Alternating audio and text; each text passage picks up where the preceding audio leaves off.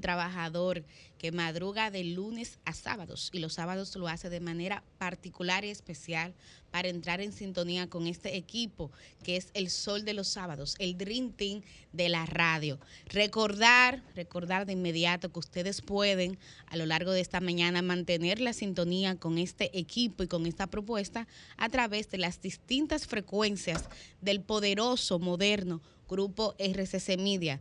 106.5 FM para Higüey y Santo Domingo, 92.1 FM para el próspero Cibao, 94.7 FM para el sur y el este y 88.5 FM para Samaná. Saludar de manera especial a nuestro equipo técnico hoy con la presencia de Librada de la Rosa, en está cubriendo a nuestra querida productora Jennifer Peguero, que anda hoy en otras funciones. Eh, saludar a mis compañeros de equipo, Susi Aquino Gotró, Yuri Enrique Rodríguez, Liz Mieses, Roselvis Vargas, Cristian Cabrera, el periodista joven, y nuestro querido Francisco Guillén Blandino. Recordar que quien les habla es Milicen Uribe. Saludos, don Cristian Cabrera. Saludos, don Francisco Guillén Blandino. Buenos días, República Dominicana. Buenos días, Milicen. Francisco y a todos los que en sintonía están con este sol de los sábados. El Dream Team ya está al aire y por supuesto aquí estaremos informándoles sobre los hechos de trascendencia, tanto de la semana que ya concluye, como de aquella que está por venir. Así que mantenga la sintonía. Buenos días. Muy buenos días, Milicen. Buenos días, Cristian. Buenos días a todos nuestros compañeros en cabina. Buenos días al equipo de producción y buenos días a todo el pueblo dominicano que nos acompaña cada sábado para recibir las informaciones, escuchar los debates y participar con este equipo tan interactivo, dinámico, plural, influyente eh, de la radio dominicana, que cada sábado está con ustedes para venir a discutir y a informar sobre los temas de mayor relevancia, no solo los que ya pasaron, sino los que vienen en camino. Así es, y bueno, esos temas son tanto del ámbito nacional como internacional. Antes de entrar en materia, eh, comentarles, invitarles a que nos acompañen durante el día de hoy. Hoy vamos a tener dos entrevistas muy especiales aquí en Sol de los Sábados. Una va a ser con el diputado José Horacio Rodríguez, él es diputado en la circunscripción 1 del Distrito Nacional por el Partido Opción Democrática. Y hace unas semanas, en una llamada telefónica que tuvo, le comprometimos a que tenía que estar en el día de hoy aquí en Sol de los Sábados y así será. La segunda entrevista entonces va a ser con Mayrelín García, interesante, una mujer que bueno, tiene un liderazgo bastante destacado en el ámbito municipal. Actualmente ella es subsecretaria de la Liga Municipal Dominicana y es precandidata a diputada en la circunscripción número 2 del Distrito Nacional. Dicho esto, caballeros, le propongo que vayamos al mambo. Eh, hay muchos temas. Vamos al swing, exactamente. Hay muchos temas eh, aquí en el ámbito nacional. Uno de los temas que ha estado dominando la palestra y como decía Francisco, lo seguirá haciendo durante eh, los próximos días, las próximas semanas, es el tema del cambio de los bufetes directivos en el Congreso de la República Dominicana. En la Cámara Baja... ¿Cuál cambio? Eh, buena pregunta. Excelente pregunta. Mira, bueno, en la Cámara Baja, Francisco Guillermo Landino, todo indica que ahí no, no habrá eh, cambio.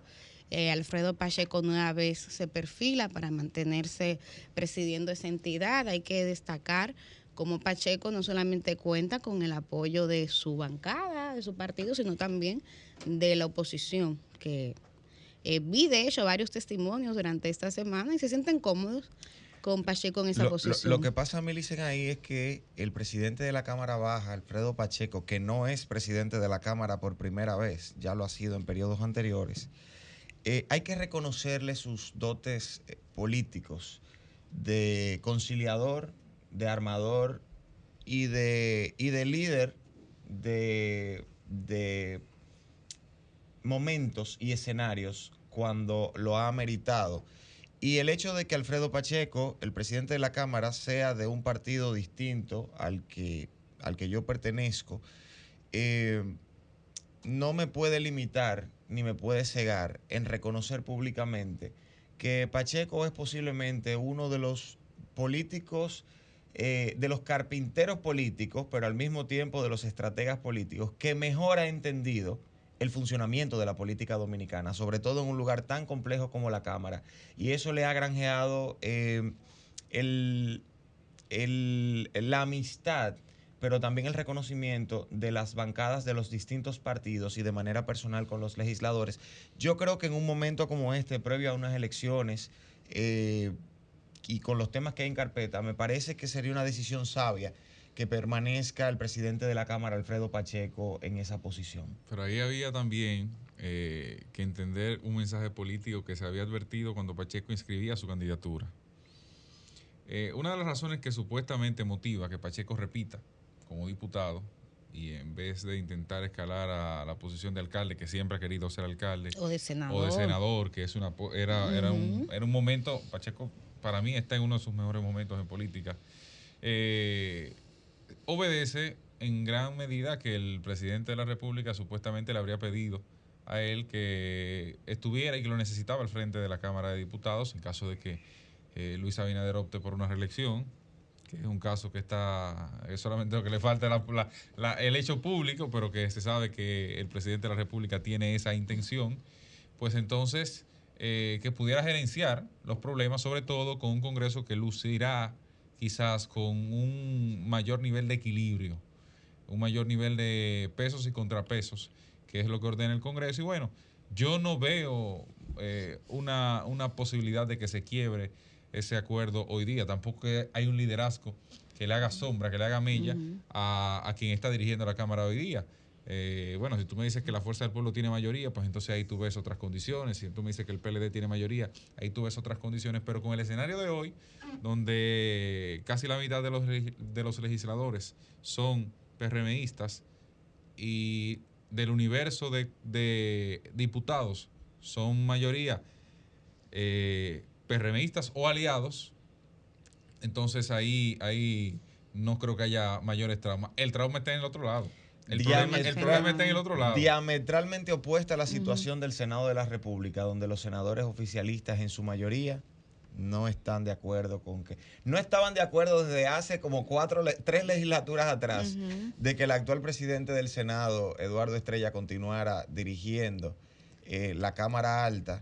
en calidad de presidente de ella pero eh, esta situación en ocasiones anteriores donde había la oportunidad institucional de hacer una sustitución, pues no se dio. Y, esto generó bastantes discusiones y tensiones dentro de la Cámara Alta.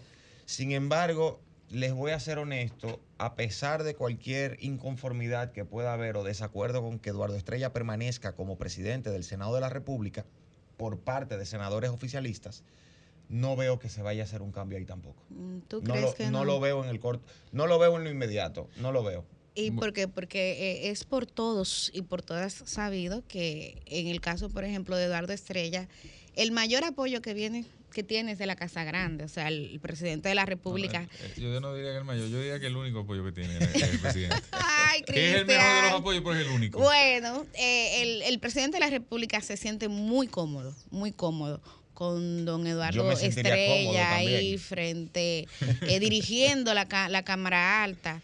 Eh, de hecho, como tú señalas, Francisco, recuerdo que eh, el año pasado, justamente cuando se iban a renovar los bufetes legislativos, el presidente tuvo que intervenir, se firmó un acuerdo con los senadores oficialistas y se había acordado que ya ese sería el último año de, de, don Eduardo. Hay que ver qué, qué va a pasar ahora. Yo no estoy tan segura eh, de, tu posición de que ahí no, no vaya a haber cambio porque los discursos están muy álgidos. Hay por lo menos cinco eh, senadores del oficialista que han manifestado públicamente sus aspiraciones. Está Ricardo de los Santos, eh, Franklin Romero, de igual manera está la senadora de Asua, Lía Díaz, entre tantos otros. Ahí, ahí inicia todo. Bueno, la política no es matemática, pero tiene mucho que ver porque en el Congreso los plenos deciden por votación. Y hay varios elementos que hay que tomar en consideración. Y, más o menos que le voy a hacer un cálculo ahora. Pero de entrada, cuando tú escuchas que el vocero de la bancada, que se supone es el líder de la bancada, por lo menos temporalmente, eh, asume la posición que dice, no, no, no, es que Eduardo no... la única garantía que nosotros tenemos es que Eduardo no repite. A un aliado, ¿eh? Pero que ellos están claros de que eh, si se cumplen los compromisos, si se honran los compromisos que hubo hace apenas eh, un año, un año. estaría Eduardo Estrella sentándose en su curul de senador de Santiago, pero no en la de presidente del Senado. ojo que yo no planteo la posición de que no va a haber cambios, sino digo, no lo veo en lo inmediato, porque precisamente la, pluralidad de aspiraciones que hay del oficialismo. No, ahí, hay, ahí hay, pero unos más que otros. ahí hay una discusión, pero ellos están lanzando su bola por ahí, hay una cabeza ya. Sí, bueno, eh, eh, yo no, lo, veo, no lo veo. Ojalá, ojalá que si, que si esto va a garantizar la estabilidad y el fortalecimiento de los trabajos del Senado, esto ocurra. Entonces, mírate, me mantengo en el área institucional. Mírate ahí, mírate ahí. Bueno, tú dirás, bueno, pero es que políticamente podría ser incorrecto que Eduardo Estrella salga eh, de la presidencia del Senado en el año preelectoral. Bueno, pero es que Eduardo Estrella, el, acuerdo con Dominicanos por el Cambio no obedece, que es el partido de Eduardo Estrella, ¿verdad? No obedece a, una, a un problema o a, una, o a una administración del Senado de la República porque de entrada no se sabía si Eduardo iba a ganar una senaduría, entonces tú no puedes, tú no sujetas una alianza a un proyecto, digamos, que es tan frágil hasta, hasta cierto punto. ¿Y qué te dice? Bueno, pues, está bien. Entonces, ¿qué tiene Eduardo en el gobierno? Bueno, Eduardo, el gobierno tiene una de las instituciones más importantes, el Ministerio de la Vivienda del Rey. Mm. Bueno, pero ahí se construye, está bien. Entonces, ¿qué más tiene? Tiene OCADBI, que es Administración de Bienes Incautados, que es una de las instituciones también más importantes en términos de, manejo de, de recursos, propiedades y demás.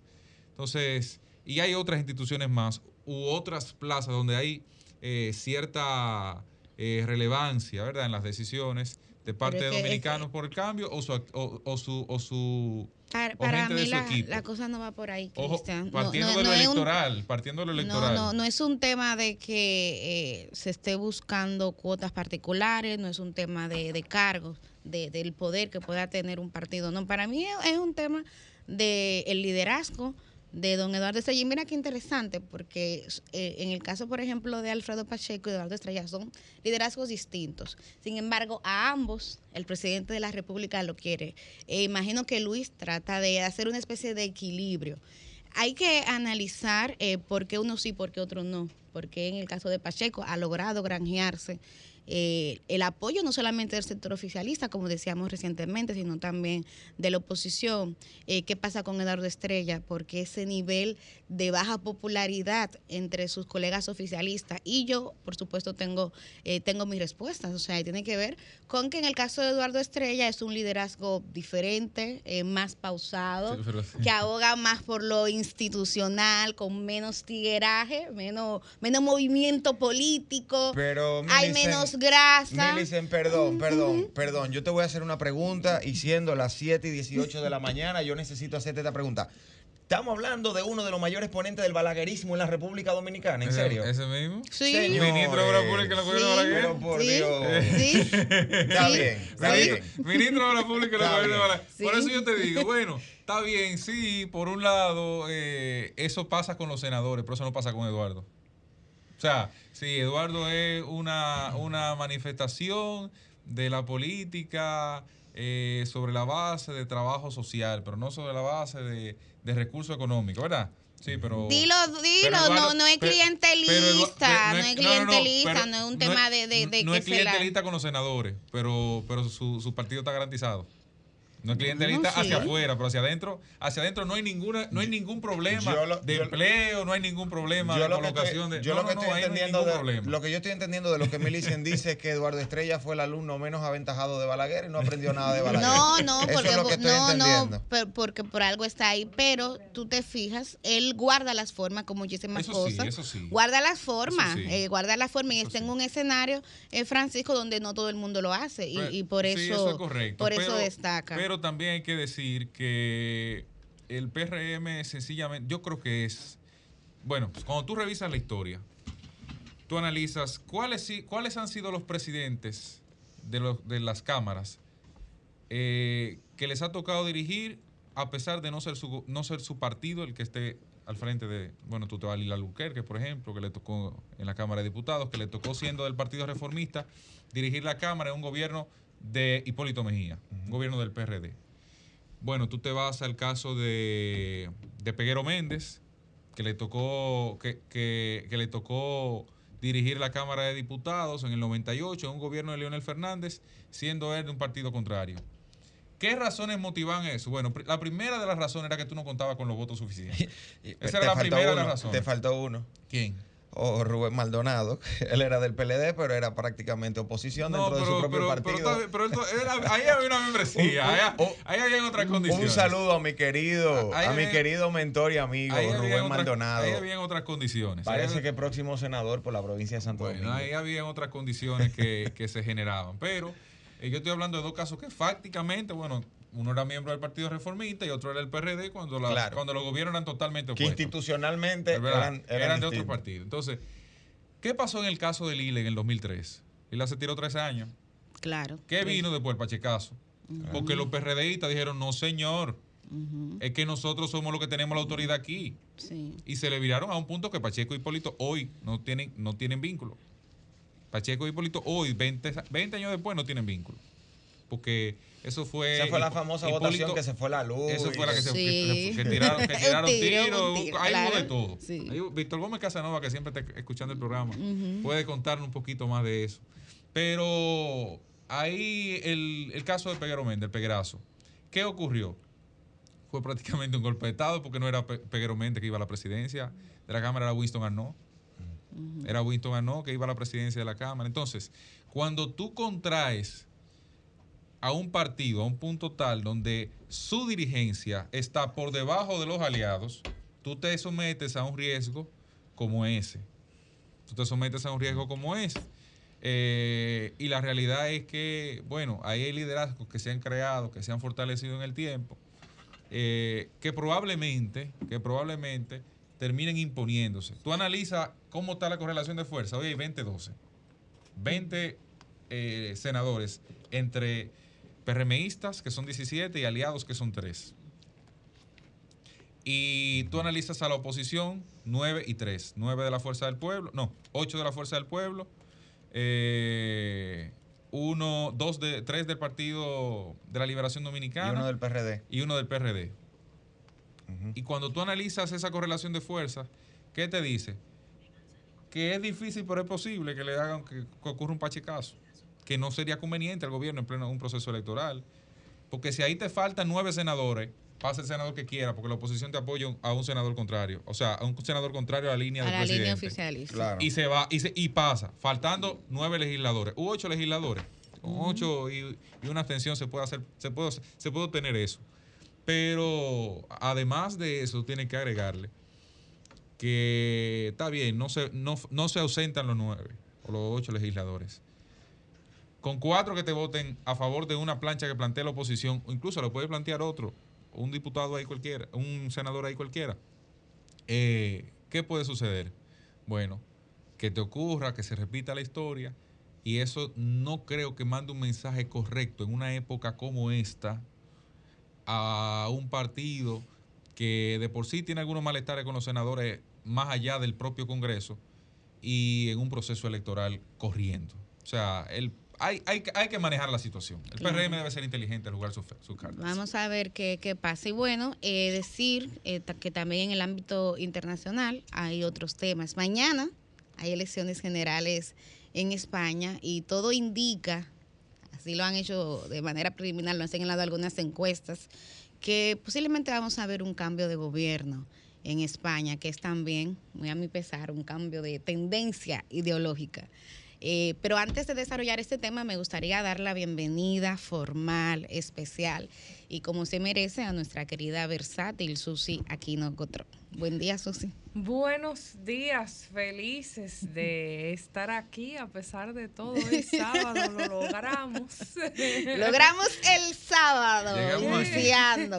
Logramos estar aquí eh, de alguna manera. Eh, Terminó pomposa hoy, versátil. ¿eh? Bueno, cuando uno eh, está así como que no se puede ni levantar, hay que ánimo, aunque sea con la ropa.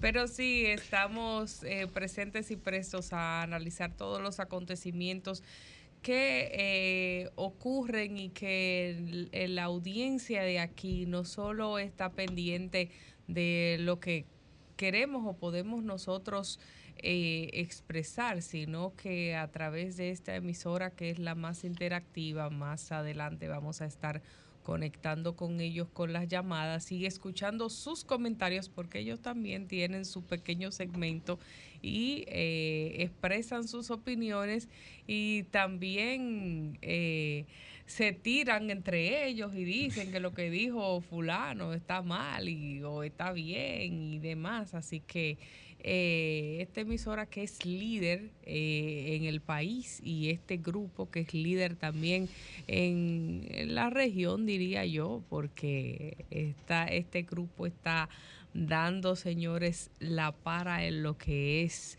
eh, la radio y todo este grupo de medios y tecnologías y demás, pues siempre tiene a la gente atentos a lo que está aquí pasando. Melia, ¿quién es que usted avisora que, que puede, que puede encabezar el gobierno español? La, la, la pregunta.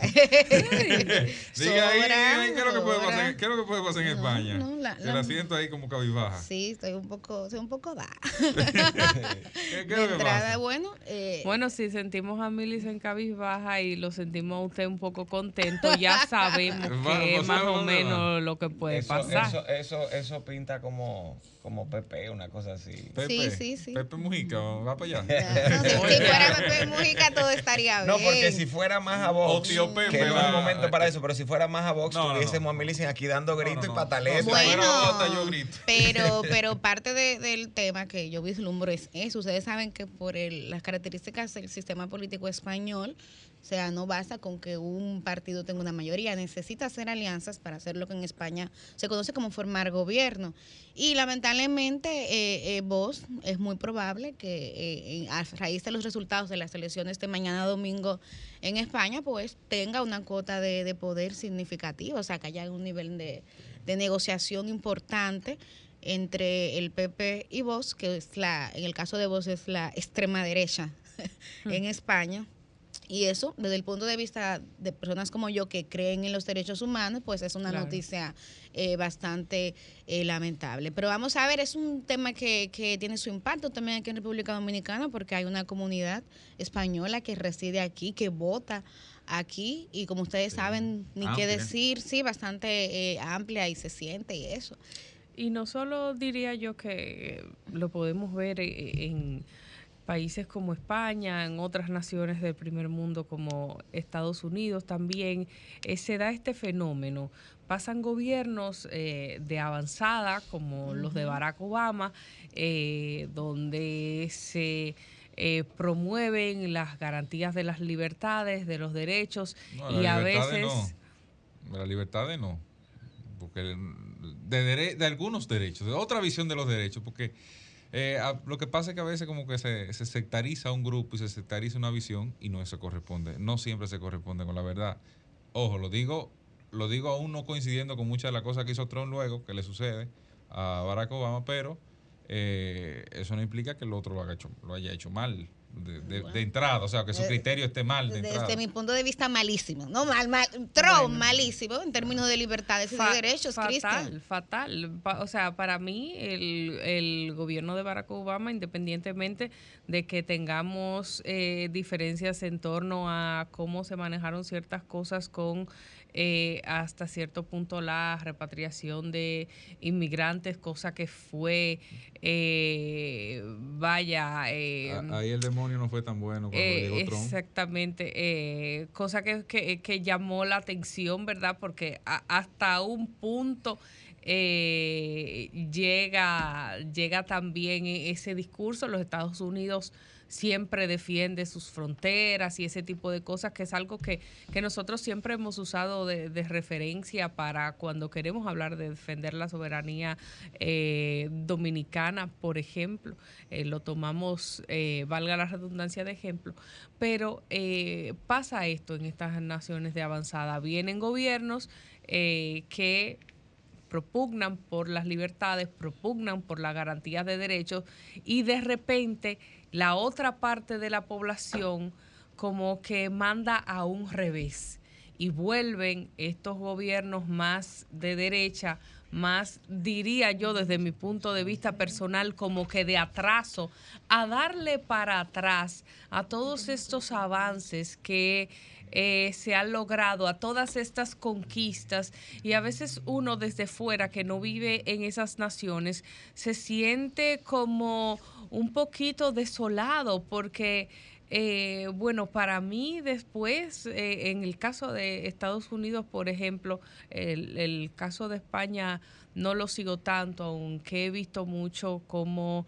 eh, la gente se había sentido esperanzada en, este gobierno español y demás, como el tema de la violencia para las mujeres era algo muy preocupante. Eh, para, para esa nación, para la madre padre, cómo se habían estado intentando lograr avances desde esos gobiernos y esas acciones. Eh, a veces estos eh, partidos más tradicionales eh, peor sigue en España. Pero, pero. peor sigue en España. Perdón, peor sigue en España. pero al final de cuentas, los resultados. Ese no es el criterio. Ese no, es el criterio. no, pero los números no soy yo que lo digo, son las estadísticas pero no que Pero, eso, pero imagínate eh, pero cuando. pero es que el, el, resultado de una política pública se registra. Todas son medibles. Sí, pero Todas las políticas públicas son medibles. Pero, no un pero cuando tan corto, desde. Un tan complejo. ¿Cómo cuando desde tu imaginario tú ni siquiera ves este tipo de cosas como una problemática real, como muchas veces es el caso de estos gobiernos de extrema derecha, va a ser un problema combatir, combatirla, pero va a tener que aliarse con gente de extrema derecha y asumir ciertos discursos de extrema actualmente hay una alianza con la extrema izquierda en España y eso no ha significado y eso no ha significado que, que España se ha hundido Miren, miren. Aunque sea, aunque sea hundido económicamente, ah, ah, pero ah. eso no significa que España hundido. Bueno, recientemente, recientemente se han publicado muchos cortos. Quizás aquí no mucha gente le dio seguimiento al debate que hubo entre Yolanda Díaz, eh, Pedro Sánchez y este el de Vox, Abascal. Eh, sin embargo, hay cosas importantes que hay que extraer de ahí. A mí me pareció un debate sumamente intenso, donde, donde se habló de manera frontal sobre los temas, digamos, más acuciantes y que más preocupan. Sin embargo, no es el modelo de debate que a mí me gustaría. Porque eso fue básicamente, yo te digo a ti todo lo peor que tú eres, que tú traes y tú defiendes, eh, para yo entonces eh, ganarme cierta popularidad frente al público. Habrá quienes digan que los debates son para eso. Yo creo que el tono y la forma en que se desarrolló ese debate eh, entre los candidatos españoles no necesariamente le aporta, y aquí lo que quiero es que más adelante con José Horacio, quizás en la entrevista, podamos caer en el tema de la propuesta del anteproyecto de ley que hicieron. Yo creo que esa no es la forma que se le va, en la que se le va a aportar a la democracia con ese tono del debate. Y lo digo por lo siguiente, eh, porque hubo muchos aspectos interesantes, pero hay que tomarlos con pinza. En un momento, Abascal le hizo entender a, la centroizquierda izquierda que estaba ahí y a la población. la izquierda, eh, la izquierda radical también. Sí, sí, pero bueno, Pedro Sánchez. Pedro Sánchez ha sido más centroizquierda que izquierda radical. Sí, pero, sí, en el caso de Pedro Sánchez. Sí, sí, pero en la práctica, que es presidente actual en ejercicio. Entonces, ¿qué, ¿qué yo quiero tomar como ejemplo de ese debate?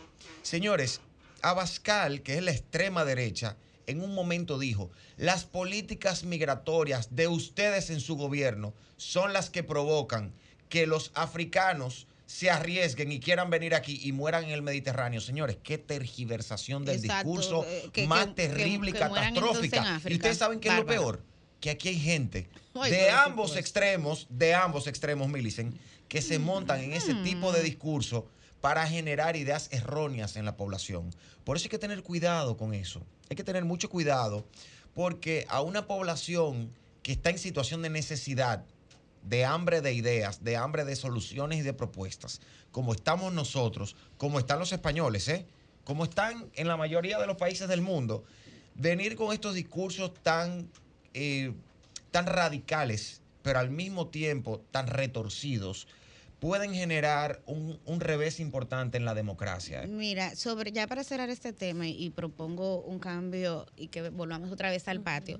Eh, quiero decir que en el caso de España, aunque cuando yo introducí el tema dejaba mi, mi pesar del cambio ideológico, no es un tema ideológico, es un tema económico. O sea, actualmente lo que está pasando en el tema socioeconómico, el tema de la inflación, el tema de las crisis, afecta a todos los gobiernos. Y son pocos los gobiernos que han logrado reelegirse en este contexto económico que es tan desafiante.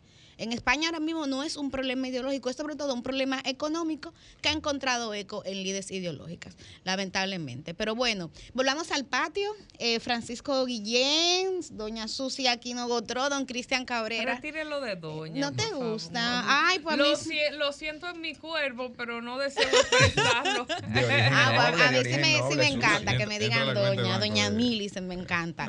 Eh, miren. Mi rodilla lo siente, doña, porque es una realidad, pero no. no, que va, amiga, usted es una mujer joven y vigorosa. Uy. Mili, perdón, una notita breve. Ah, ya que vamos a volver al, aquí al país. Eh, una delegación importante de la República Dominicana participó en el World Law Congress, en el Congreso de Ley Mundial que se está celebrando en la ciudad de Nueva York, encabezada la delegación por el presidente de la Suprema Corte de Justicia y del Consejo del Poder Judicial, Luis Henry Molina, y con la participación de la embajadora de la República Dominicana en Washington, en Estados Unidos, doña Sonia Guzmán, y una delegación de jueces, fiscales, el director de la Oficina Nacional de la, eh, perdón, del Defensor del Pueblo, ¿verdad? Eh, y es muy interesante lo que está pasando allí porque es una reunión de miles de abogados, jueces, notarios, políticos, embajadores y diplomáticos donde se discuten los temas más trascendentales que tienen que atender y a los que se tienen que abocar a conocer los operadores de los sistemas de justicia y los países desde el ámbito jurídico. Tengo entendido que el, próximo año se para allá iba, aquí. Para allá iba. La sede. del año 2025 será la República Dominicana, de modo que seremos país 25 es bianual. ¿Eh? En el 25 es bianual. En el 25, me parece que sí que va a ser en el Congreso en la República Dominicana. Y en esta ocasión están abordando temas interesantísimos de inteligencia artificial, criptomonedas, ética, libertad de expresión y de información. De modo que eh, deberíamos estar atentos porque se va a crear un escenario sumamente interesante para la República Dominicana de cara a este Congreso en el año 2025. Y felicitamos a los jueces de la Suprema Corte de Justicia, el magistrado Samuel Arias Arceno, el magistrado Francisco Ortega Polanco y el magistrado presidente Luis Henry Molina, quienes tuvieron participaciones allá en el Congreso y han representado, como siempre, dignamente a nuestro país. Excelente. Bueno, un tema que va a seguir generando reacciones durante la próxima semana eh, fue la decisión de la Comisión Nacional de Elecciones del Partido Revolucionario Moderno de, eh, agotado el proceso de inscripción de candidaturas, remitir la lista a varias entidades, organismos, entre ellos está el caso de la Dirección Nacional de Control de Drogas, eh, de igual manera Participación Ciudadana, eh, FINJUS, y también al Defensor del Pueblo, a la Procuraduría General de la República y a la Embajada de los Estados Unidos. Esta información que de entrada eh, pudiera señalar una intención importante del PRM de que se depuren sus candidatos y sus candidatas en aras de evitar que personas que estén vinculadas a actividades non santas, eh, narcotráfico, lavado de activos, eh, cualquier violación también en el, orden jurídico, pues eh, sean y, logren esas candidaturas en su partido. Eh, pero este tema ha generado un avispero y he visto que de parte de la oposición hay cuestionamiento, sobre todo porque se mande a la Embajada de los Estados Unidos y están interpretando eso como una especie, primero, de reconocimiento de que en las filas del PRM hay problemas y segundo, también como un cuestionamiento desde el punto de vista de la soberanía y de la independencia de nuestro país. Me gustaría saber qué piensa el panel que está aquí sobre este tema y luego entonces nos vamos con los oyentes. Bueno, ahí yo percibo, es quizás una apreciación tan particular como, como individuo soy, que el PRM ahí solo acertó cuando manda a la Procuraduría y cuando manda a la DNCD. A la DNCD. Pero de ahí en adelante es, una, es un cúmulo de errores. ¿Por qué? Bueno, ¿qué busca el PRM enviando a Participación Ciudadana una lista de, una lista de sus candidatos. ¿Qué es participación ciudadana en ese sentido? O sea, ¿qué autoridad le confiere la ley para que participación ciudadana opine sobre las candidaturas que tiene el Partido Revolucionario en ese modelo? Pero Finjus, ¿cuál es la categoría jurídica de Finjus para eso? No tiene ninguna. Nadie constituyó a Finjus como un investigador social o como un analista eh, como el DNI. No, no, no, eh, ahí, no hay ningún, ahí no hay ninguna revisión que valga. Embajada de Estados Unidos, yo creo que eso es lo peor de todo porque eh, tú lo que haces con ello es entregar básicamente la capacidad de tu partido que tiene rango constitucional, porque así lo consagra, la constitución consagra a los partidos con personería jurídica para actuar no solo en procesos electorales, sino en muchas otras cosas más frente a la sociedad. Ah, no, no, eh, eso, eso no lo puedo hacer yo y como yo no tengo la credibilidad para eso, porque fíjense que la, raíz del problema es una ausencia de credibilidad dentro del propio PRM que motiva que tenga que ser otro que te valide. Que te motiva, eso es como el tema de la Cámara de Cuentas y un organismo internacional. Eh, ah, no, la Cámara de Cuentas no tiene credibilidad porque lo valide otro que sí se le crea. Entonces, eh, tiene que recurrir a un tercero que no tiene categoría institucional dentro del ordenamiento jurídico en República Dominicana para que la gente, para que, para que la gente entienda que se cumplió los roles. Y si algo pasa, desligarse de la responsabilidad, porque ahí vendrá, ah, no, pero eh, yo se lo mandé a ustedes. Si ustedes me aprueban eso, es porque, es porque él no tiene vela en ningún entierro, por ahora. Entonces, a mí me parece más que un acto de responsabilidad, un acto de irresponsabilidad. Porque con eso se busca desligar de muchas cosas que puedan suceder en el futuro y salir quizás de un atolladero en el que el PRM cayó solito y no se dio cuenta, al parecer, que más allá de una campaña electoral había un gobierno. O sea, habían unas condiciones. De ahí excelente la decisión de mandarlo a la Dirección Nacional de Control de Drogas y la Procuraduría. Pero de ahí en adelante, que lo de la Procuraduría, me imagino que será para alguna investigación, porque ya la propia ley de partidos eh, políticos establece que usted tiene que depositar un certificado de no antecedentes penales o un papel de buena conducta, como aquí se le dice. Sí, pero eso se queda para, corto. sí, claro. y, estoy de acuerdo, y estoy de ¿eh? acuerdo con eso. Ahora, si mañana la embajada le dice, mire, el presidente Abinader no puede ser candidato, ¿qué va a pasar en el PRM? Por ejemplo. ¿Qué va a pasar en el PRM? Va a decir el PRM, ah, no, miren, la embajada me dijo que el presidente no puede ser candidato y yo entonces no puedo postularlo a una, a una eventual reelección presidencial.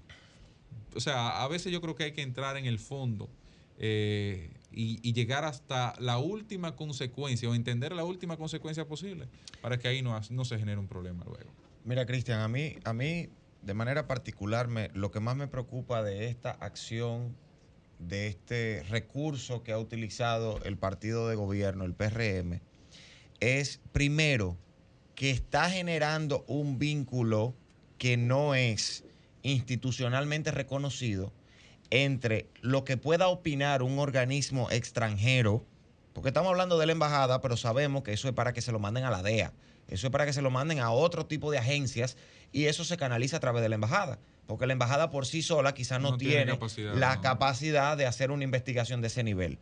Ahora, si tú me dices que eso lo envía Dominicanos por el Cambio, que eso lo envía Alianza País, que eso lo envía Opción Democrática, que quizás no tienen el acceso a las herramientas institucionales para investigar a sus precandidatos, yo podría hasta entenderlo como una forma de validación.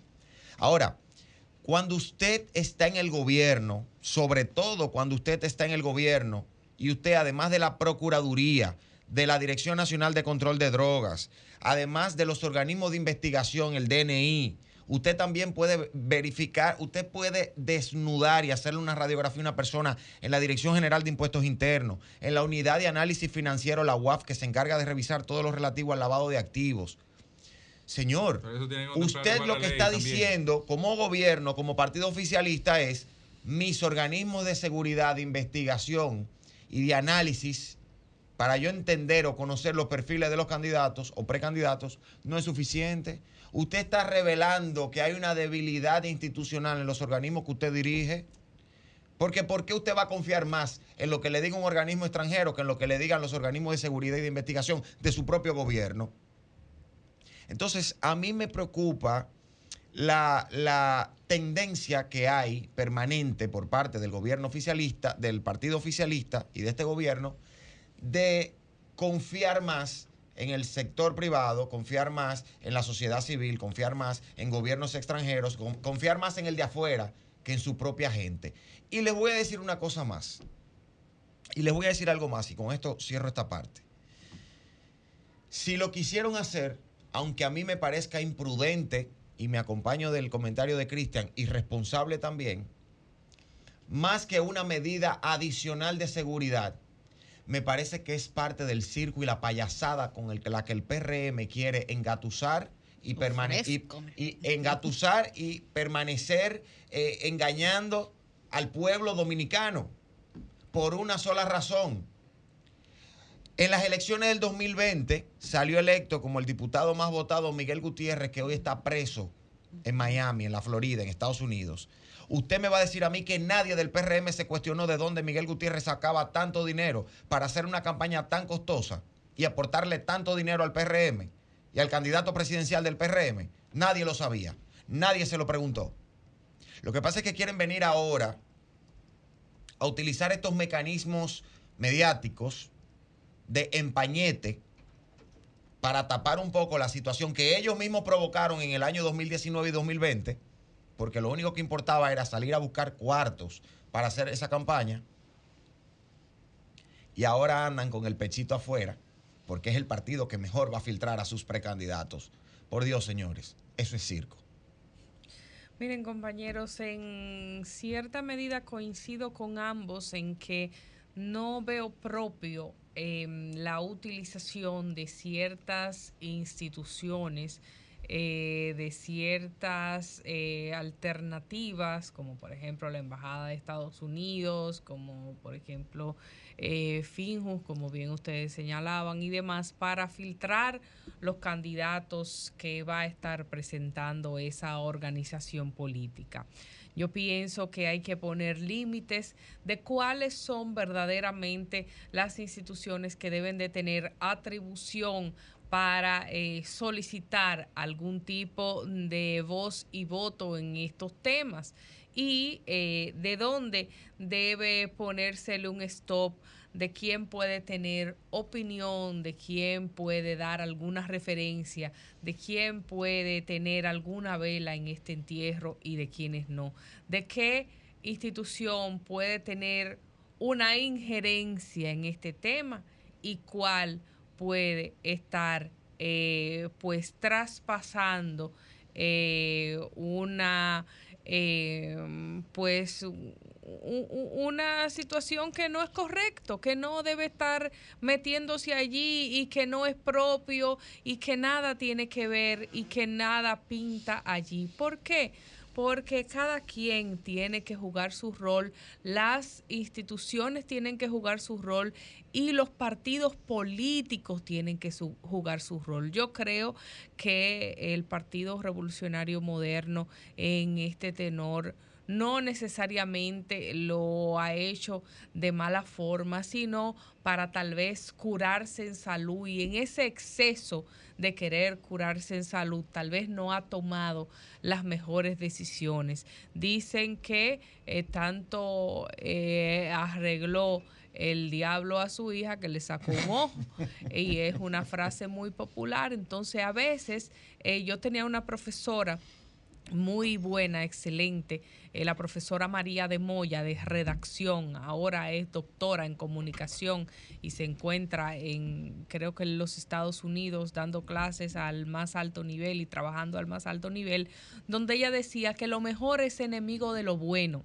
Y a veces en periodismo, por nosotros querer hacer las cosas mejor y sacar la noticia mejor y hacer el mejor reportaje, nos perdemos de sacar una buena noticia a tiempo y hacemos un mejor reportaje pero ya ese mejor reportaje no sirve porque si no lo sacamos en el momento adecuado, ya eso es fiambre, porque ya la, la, la novedad noticiosa se perdió. Entonces, lo mejor es enemigo de lo bueno y lo aplico en este sentido porque al querer poner tantos controles, buscamos controles excesivos en instituciones que no pueden y que no deben ser controles para esto. Y finalmente, eh, Millicent, quería decir que esto me lleva a recordar cuando eh, trabajaba yo en una posición de dirección en el Estado y nos hablaba nuestra jefa de eh, la ley de compras versus el PNUD. Y ella decía, tenemos que utilizar la ley de compras, no tenemos que estar haciendo tantas compras a través del PNUD. Las compras por el PNUD nos dan una garantía, es verdad, porque el PNUD es un organismo que no está cuestionado y todas las compras que se hagan por el PNUD la gente entiende que están bien hechas y demás. Pero entonces, ¿qué estamos haciendo? No estamos haciendo nuestro rol correcto porque no estamos haciendo las compras por la ley de compras como debe de ser, por temor a ser cuestionados y estamos queriendo que muchas de las compras del Estado se hagan por el PNUD. Es importante aparentar que ser. Exactamente, en vez de hacerlo por la ley de compra. Lo que tenemos cada quien es que jugar nuestro rol y ese ejemplo lo aplico en este caso. en mi opinión, ya para cerrar este tema y pasar con nuestra querida audiencia, eh, yo como ciudadana, eh, a partir de ahora, hago el ejercicio siempre de separar la paja del trigo, porque estamos en campaña y la dinámica es, el oficialismo propone algo, la oposición lo ataca. La oposición hace algo, el oficialismo lo ataca. Pero si separamos la paja del trigo en, esta, en este hecho particular que estamos discutiendo, eh, yo creo que la intención es buena y que es un paso importante que creo que debería sembrar un precedente. Aquí lamentablemente uno de los problemas que tenemos es la calidad de la representación en los poderes públicos y la incidencia del narcotráfico, del lavado de activos y del crimen no común, complejo, en la campaña y posteriormente en la política como tal, aquí es preocupante.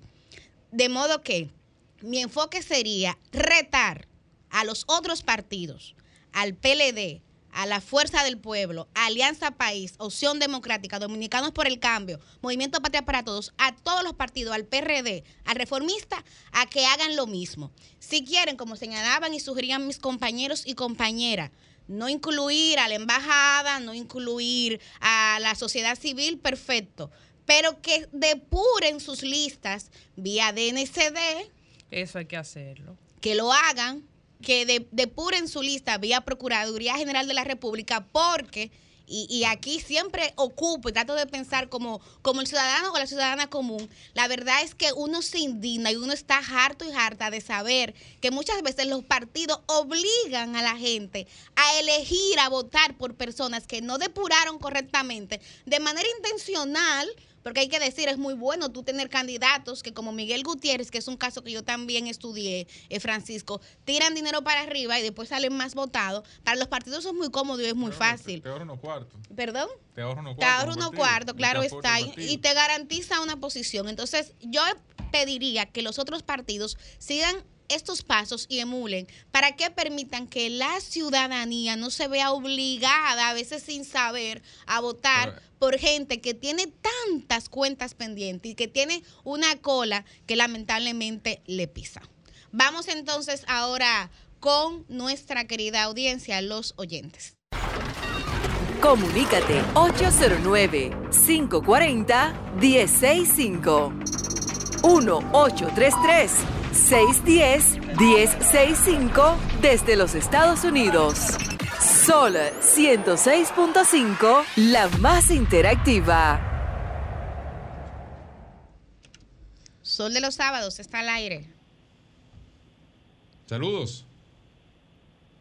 Buen día.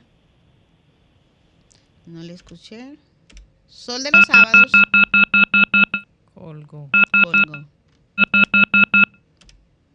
Saludos. Hola, Sol de los Sábados. Buenos días. Buenos días, Mili. Buen Guzmán, Santo Domingo Norte. ¿Cómo está Susi y lo demás? Bien, bien, con ánimo, Zeneida. Sí, tenemos ánimo, lo que pasa que tú sabes que a veces debemos de hablar más al paso para que se entienda. Eh, no, y que hay un periodista por ahí que me lo me corrige a veces, que es, Félix Victorino, un gran amigo y un saludo para él. Miren, sí, nosotros vemos que el turismo ha crecido en nuestro país, pero en ese mismo orden, eh, con el turismo y, y la salud mental, eh, hay cosas que deben de resolver el salud pública, ya que cuando viene un turista aquí, es verdad que nada más llegan a Punta Cana, Puerto Plata y esos eh, lugares, Río San Juan, que es mi pueblo, pero quiero también que el que turismo, el ministro de Turismo y Salud Pública, recojan estas personas que están ambulantes en las calles enfermas mentales, porque ya eso eh, viene de viejo, no es, no es este gobierno solamente. Desde Balaguer vemos que aquí no se le pone caso, ¿verdad? A esas personas que sí necesitan ayuda. Y los organismos internacionales hacen el caso de MISO, no ayudan a esta persona y si ayudan, ellos se van a las instituciones solamente a llevar las ayudas, pero a esta persona que uno ve todos los días en la calle, enferma mentales, no le llega a las ayudas. Gracias. Gracias a ti, Ceneida. Buenos días, Sol de los Sábados. La línea 2 es la que tiene el problema. Buen día, Sol de los Sábados. Hola. Está al aire, le escuchamos. Se fue esa también. Buen día, Sol de los Sábados. Hola. Buenos días. Saludos. Bueno, parece que tenemos un, un, problemita técnico porque aquí está abierta, está conectado. Hola. Sí, buena. ¿Cómo se sienten, amigos? Bien, buenos días. Qué bueno. Señores, ese, ese, esa situación del PRM es la mejor admisión de que ellos fueron financiados por el narcotráfico y ahora quieren curarse en salud. No es posible que un partido que no tenga control de su militancia pueda gobernar en un país. O sea que no, no es, eso, eso, eso es la, la, la, depravación más grande que puede tener. Señores, el Ramón Alburquerque admitió, él, que en el, que en el 2020 le dio 592 millones de pesos solamente por candidato a senadores. ¿Usted se imagina la cantidad de dinero que el, que el, que el PRM invirtió en esas elecciones? ¿Y de dónde diantres sacaron tanto cuarto? Si ellos ni siquiera en el gobierno estaban. Bueno, ahí está su eh, opinión. Buen día. Helados. Buen día, Sol de los Sábados. Tenemos un, un temita con la línea. Hola, ¿puede bajar el volumen de su radio antes de darnos los buenos días, por favor? Oh, sí, buen día, ¿cómo están ustedes? Bien, mejor ahora, después de conectar con usted. Sí, así es.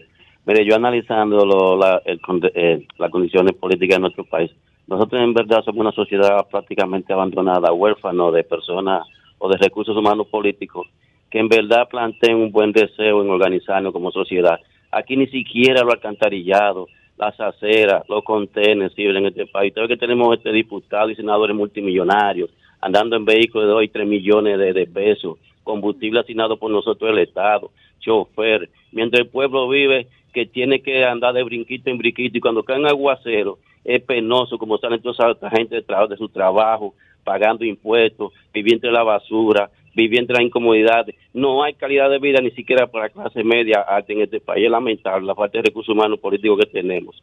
Muchas gracias y pase buen día. Gracias a usted. Buen día, Sol de los Sábados. Sí, buenos días desde Puerto Plata. Un saludo a la lluvia del Atlántico. Sí, gracias, gracias. Mire, eh, sobre lo del PRM, penoso de verdad y vergonzoso, sobre todo llevarle su documento a, la embajada, porque honestamente Estados Unidos tiene expediente prácticamente de muchísima gente y juguetea con ellos. Cuando, qué sé yo, la persona le sirve, pues excelente, aunque tenga expediente de ellos, es la mejor gente. Pero desde que esa gente se le vira o no hace lo que ellos dicen, pues le sacan el expediente. Entonces, con Estados Unidos se juega mucho, o sea, Estados Unidos se juega mucho con los expedientes de la gente.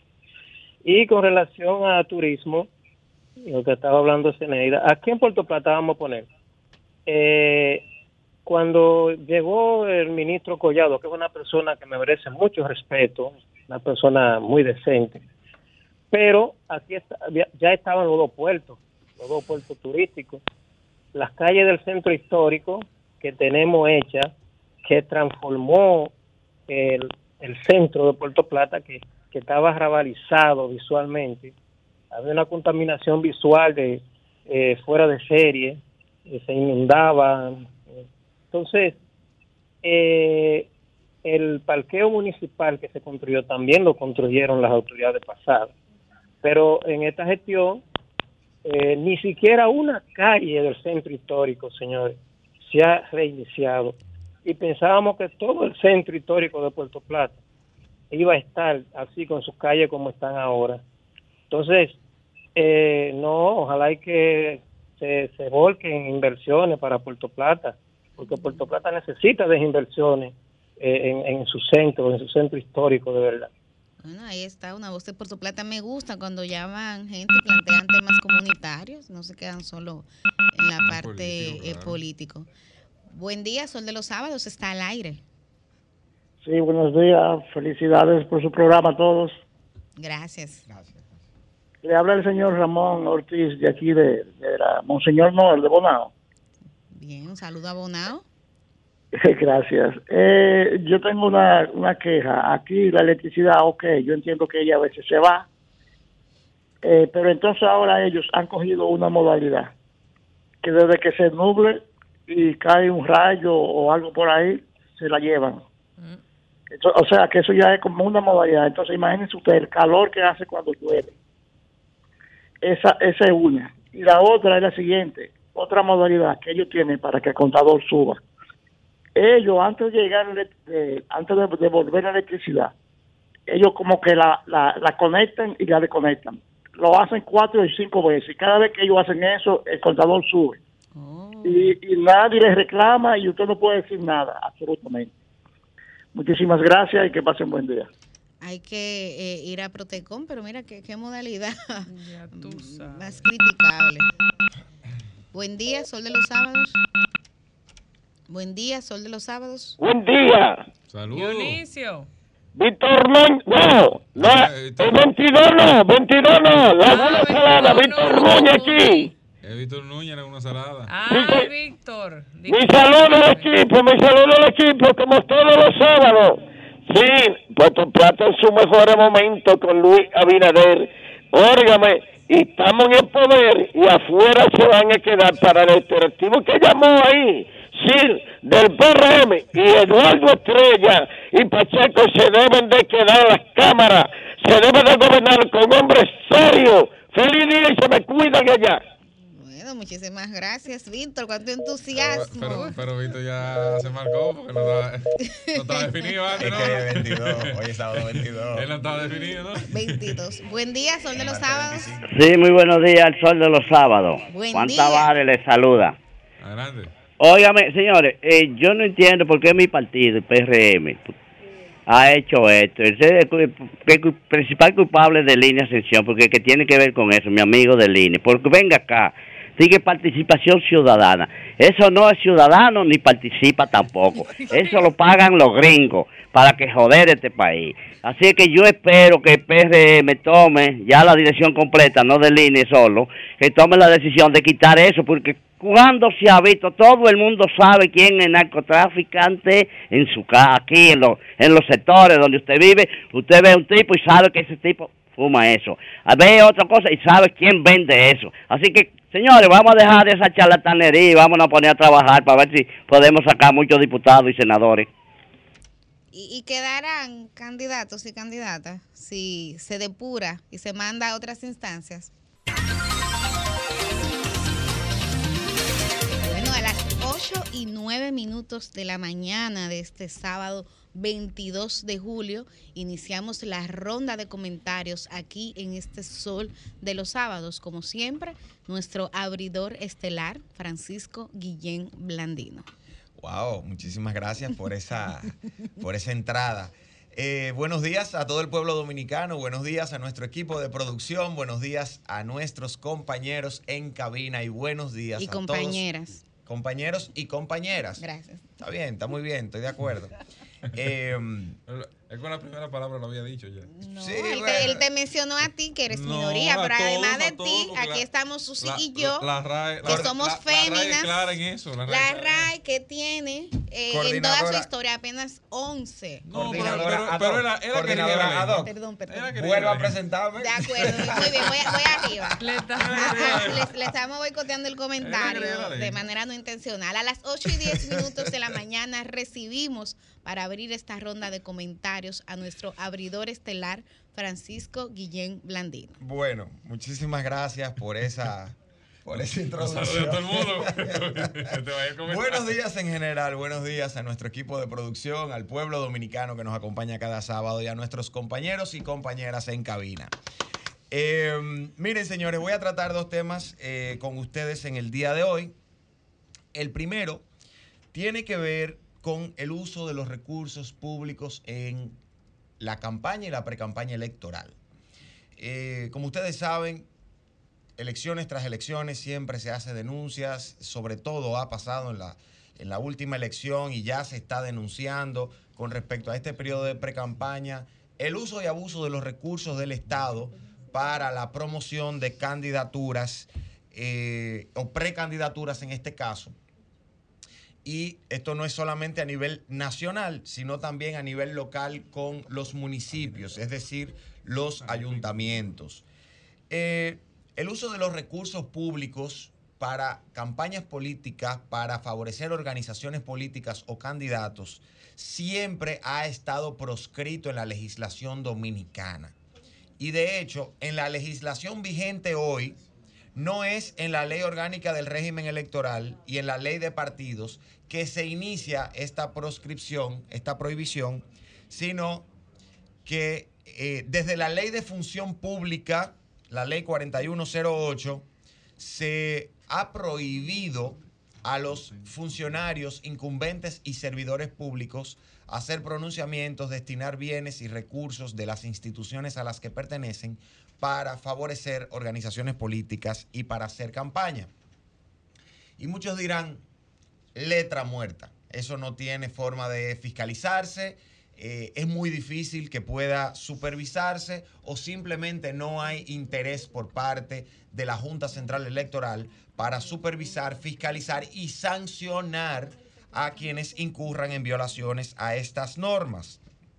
Sin embargo, las garras que disponen la ley orgánica del régimen electoral ya modificada a la 1519 con esta nueva ley que es la 2023 son bastante fuertes y les da y le da potestad a la Junta Central Electoral para que pueda sancionar a quienes incurran en este tipo de actuaciones irregulares. Por ejemplo, el artículo 316 de la Ley de Régimen Electoral establece penas de 1 a 3 años de reclusión para los funcionarios que utilicen fondos públicos con fines políticos.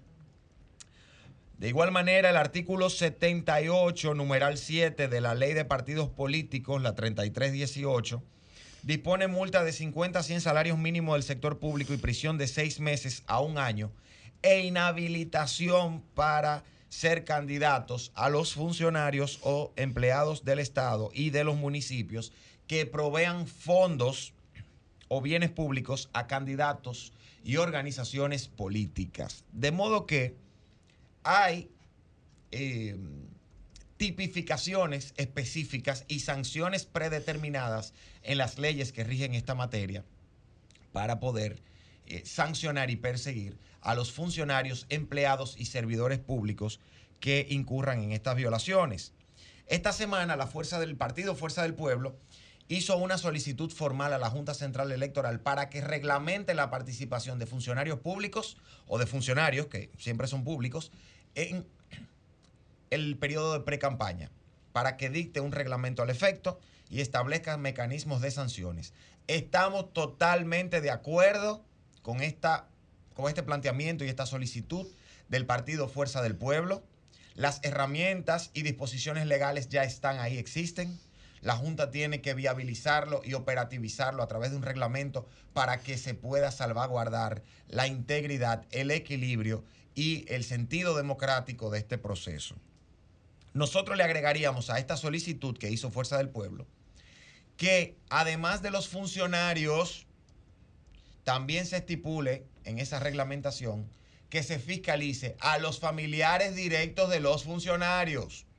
Porque aquí hay funcionarios que tienen esposas o esposos, que tienen hijos, que tienen hermanos o hermanas que están optando por candidaturas y ya se rumora en los corredores políticos que las hay instituciones que tienen las llaves abiertas para que sus favoritos salgan como candidatos. Y esto la Junta Central tiene que atenderlo porque sin lugar a dudas, y solamente hablando de publicidad, si ustedes se fijan todas las vallas que hay en las ciudades, en los pueblos, en las carreteras, usted se va a dar cuenta de quienes ya han venido utilizando un poco de estos recursos y facilidades que dan las instituciones para colocar sus caras en todos los rincones de la ciudad de Santo Domingo y del país. Cerramos este comentario felicitando la iniciativa del bloque de diputados de Fuerza del Pueblo en la Cámara Baja, eh, que en la voz de su eh, coordinador, de su vocero, el diputado por el Distrito Nacional, Omar Fernández, anunció la puesta en marcha de El Buzón Verde, un buzón de proyectos legislativos ciudadanos, donde usted como ciudadano puede tener una idea de un proyecto de ley, de una resolución, de una solución a cualquier problemática que pueda ser resuelto por la vía congresual y el bloque de diputados de la Fuerza del Pueblo va a recibir esa propuesta, le va a dar forma, se va a reunir con usted y le va a dar curso en la Cámara de Diputados.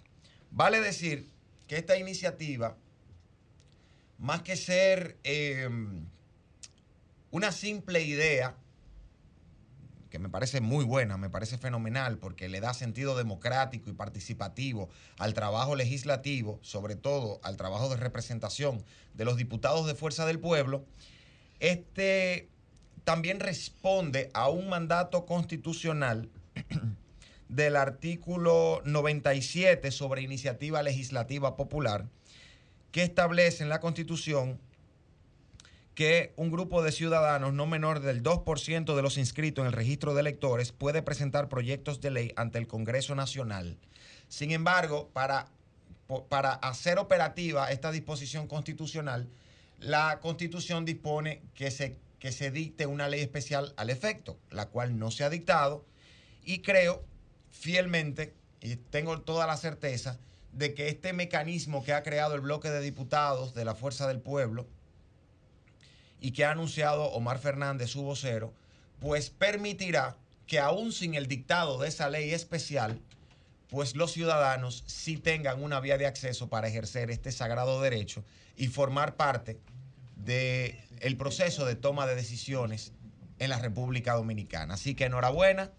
Eh, felicitamos esta iniciativa y motivamos a todos los dominicanos, sobre todo a los del Distrito Nacional, a que se, a que se motiven, a que se incentiven y presenten sus propuestas a través de los canales que han creado para este buzón verde. Cambio y fuera.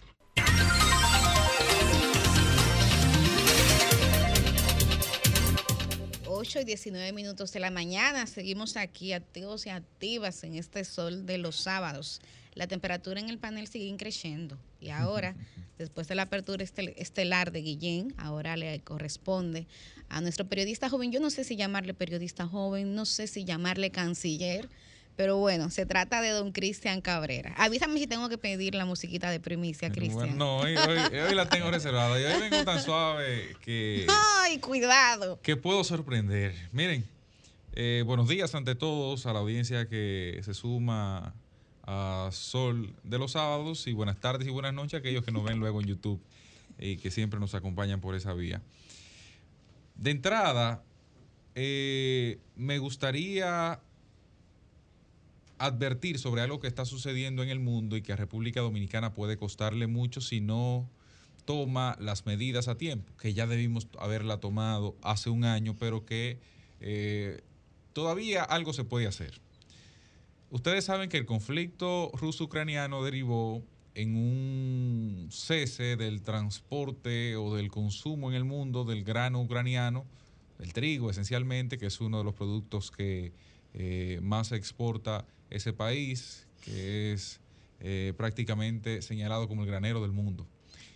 Y de otros productos más, otros cereales sobre todo, que son utilizados por todos en todas partes. Bueno, hoy parece que se ve amenazado nuevamente eh, ese tema de que el mundo pueda alimentarse sobre la base de la producción agrícola de ese país, porque vence ya el acuerdo que la Organización de las Naciones Unidas firmó en aquel momento entre, entre Rusia y eh, entre Ucrania para que puedan a través del Mar Negro sacar la mercancía que allí se produce. Dígase, generar un salvoconducto para que el mundo no se vea afectado, por lo menos de pleno, ¿verdad? De forma total, con la ausencia del grano ucraniano, de los cereales ucranianos, en todo el planeta, que es una producción más que importante. Entonces, ¿qué sucede? Bueno, Vladimir Putin, presidente de Rusia, esta semana señaló que él está dispuesto a, a- no renovar ese contrato, ese acuerdo, y como no renovaría el acuerdo, pues entonces estaría en total libertad, sin la posibilidad de ninguna sanción, de reventar todos los graneros, de aplastar la producción agrícola y con ello, pues evidentemente, eh, el mundo se resentiría porque aunque ha cambiado en, en gran, en gran parte y ha ensanchado el mundo su capacidad de producción de trigo sobre todo, de arroz y de otros cereales, pues eh, indiscutiblemente sigue siendo importante la presencia del mercado, de la producción ucraniana en el mercado. O sea, estamos hablando de que, bueno, no es quizás el 30%, como era una, de las cifras que antes de la guerra se, tenía contemplado, ahora es mucho menor, ahora ronda entre un 10 y un 15%, pero un 10 y un 15% en cualquier parte del mundo es mucho, es significativo. Y por ello, eh, estamos hablando de que habría mucho peligro en esto. ¿Dónde quiero advertir al gobierno dominicano? Nosotros tenemos que comenzar a independizarnos y comenzar a generar un nicho de soberanía alimentaria que hemos revocado en alguna, en alguna medida ese elemento. Podría ser muy caro, podría ser excesivamente costoso, lo sabemos, pero nos da la garantía de que ante cualquier trueno en algún punto del mundo, eso no genere un relámpago que, que, que provoque la ceguera a nosotros. Y como no provocaría la ceguera, pues entonces pasaríamos eh, de mejor forma, de mejor forma, eh, la situación que el mundo pueda adversar. Estamos hablando de que, por ejemplo, en 2022, Ucrania cosechó 55 millones de toneladas. De esas 55 millones de toneladas, exportó 47 millones de toneladas. 17 millones de esas de trigo y el peso de esa, de esa producción fue de alrededor de un 5% en el mundo durante 2022. Pero anterior a la guerra era de mucho más de un 5%, por lo que evidentemente eso genera un impacto en la sociedad. Por otro lado, a veces uno da mucho, mucha candela aquí, pero yo debo reconocer por lo menos dos funcionarios, uno del gobierno central y otro con categoría constitucional. Pablo Yoa en la Defensoría del Pueblo, y lo reconozco porque ha generado y ha llenado un espacio de vacío que existía en República Dominicana para generar consensos en la sociedad. porque a, a la muerte de Agripino Núñez Collado y con el vacío que se generó eh, ante la salida del escenario eclesial y político del cardenal Nicolás de Jesús, eh, eh, Nicolás de Jesús Cardenal López Rodríguez, bueno, pues entonces ahí no había forma de generar consenso en muchos espacios donde ellos se alcanzaban. Pablo Ulloa se ha ido granjeando un respeto que le permite ante muchas clases políticas, empresariales, sindicales, acercarse y generar acuerdos o romper desavenencias.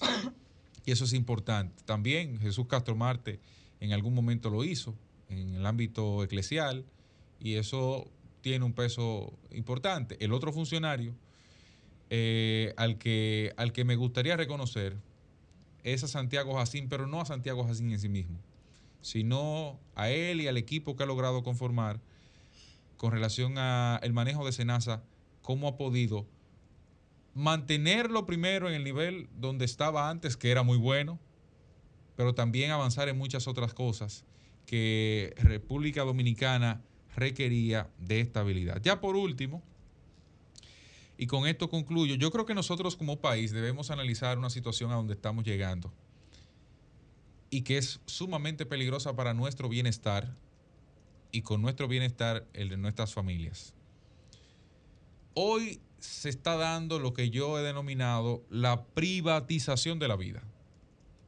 Y podría ser contradictorio hasta un punto, porque bueno, yo soy defensor del libre mercado, yo creo en la intervención mínima del Estado para la vida cotidiana de un ciudadano, pero bueno, nosotros tenemos un marco que en este caso parte de la Constitución de una serie de garantías que cada uno de los dominicanos deben tener y que muchas de ellas se plasmaron ahí, pero que eran imposibles realizarlas. Pero bueno, ¿qué, qué, qué peligro veo en eso? Bueno, que el Estado va perdiendo cada vez razón de ser y cuando el, cuando el Estado pierde razón de ser, pues entonces se van creando nichos que otros llenan y que pueden tornarse peligrosos en el tiempo. Ahí ingresan los outsiders, ahí viene gente que no tiene un criterio claro de lo que o- o de lo que o para lo que sirve la política y mil cosas más. Por ejemplo, sobre todo después de la pandemia esto se ha agudizado. No es posible que un dominicano para tener educación de calidad tenga que ir al sector privado. Que solamente se entienda que República Dominicana tiene garantías de educación con nivel, por lo menos educación preuniversitaria, en el sector privado. Pero bueno, eh, la seguridad que se supone el Estado tiene el monopolio de la fuerza, si no, si no, ya que el Estado no me la garantiza, yo tengo que salir a buscar un guardia, un seguridad privado. Posiblemente un mismo policía tenga que pagarle dinero extra para que esté conmigo alguna parte de- del tiempo fuera de su trabajo. Pero ahora con los apagones, el tema de la seguridad, el tema de la seguridad es insostenible. La seguridad hoy está en su peor momento y es por eso que no basta también con el, con el asistente privado, el, el- el agente de seguridad que usted tiene consigo. No, no, no, usted tiene que instalar cámaras y eso genera un costo. Vamos a la privatización. Eh, bueno, pero usted tiene la energía eléctrica. La energía eléctrica no es suficiente. Usted tiene que buscarse paneles solares, plantas. Usted tiene que buscarse eh, eh, inversor para poder garantizar eso para usted, su familia y o su negocio. Y si seguimos así, la movilidad, el tema de transporte, ¿está República Dominicana en condiciones hoy de usted abordar el transporte público para ir a su trabajo? Un gerente de un banco puede hacerlo, no puede hacerlo, llega con un bajo de carajo y no puede, no puede trabajar sencillamente. Tiene que abocarse a una solución privada que es el transporte, eh, el transporte privado, o sea, su vehículo propio. Y así seguimos pasando y, por ejemplo, eh, uno va hoy a una institución pública, la Feria Uruacal. Es un trauma porque precisamente fruto de esas soluciones particulares, esa privatización de la vida, hay muchos temas que se ven afectados. Finalmente, la salud de calidad. Y yo creo que este quizás es el tema más sensible. El Estado es cierto que quizás no tiene las condiciones para generar el hábitat perfecto para enfermedades catastróficas en mucha gente. Pero no menos cierto es que para curar una fiebre, aquí se pasa tortura.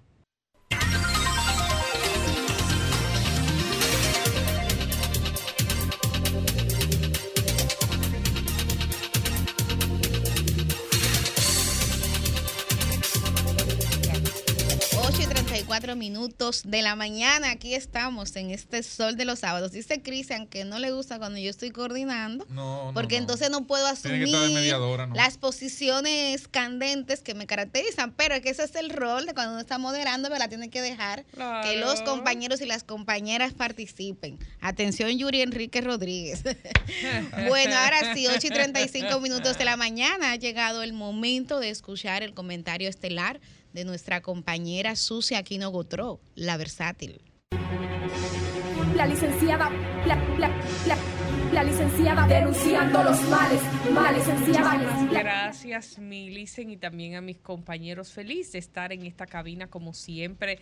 Tenemos varias informaciones que queremos comentar y la primera es relacionada pues a las vías de la República Dominicana y a ciertas inauguraciones que han venido realizándose. Se dejó inaugurado en la persona del ministro del INE Ascensión junto a la vicepresidenta de la, de la República, Raquel Peña, las calles del distrito municipal Las Varías, esto en la provincia de Asua. Estos trabajos forman parte de la visión del presidente Luis Abinader, según aseguran las autoridades, quien han dispuesto que las comunidades que rodean la circunvalación de Asua sean beneficiados e impactados con este desarrollo vial. Las autoridades señalan que han asfaltado más de 8 kilómetros de calles, también han hecho la construcción de aceras y contenes y canaletas que garantizan el desarrollo de las actividades cotidianas de los habitantes de esa comunidad, aumentando también el valor de las propiedades de la zona.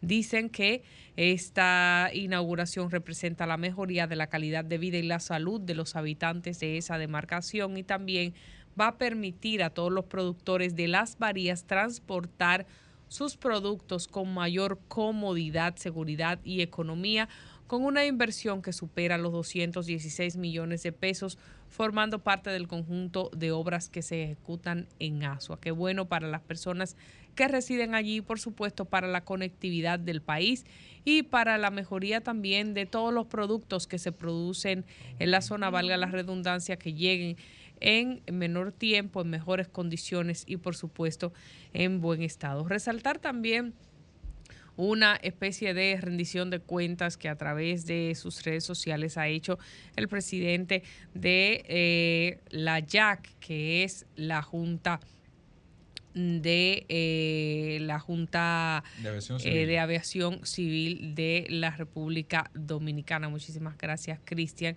Y su director, José Marte Piantini, ha expresado una serie de logros que eh, ha alcanzado la institución en la materia de su gestión en el tiempo que él lleva allí.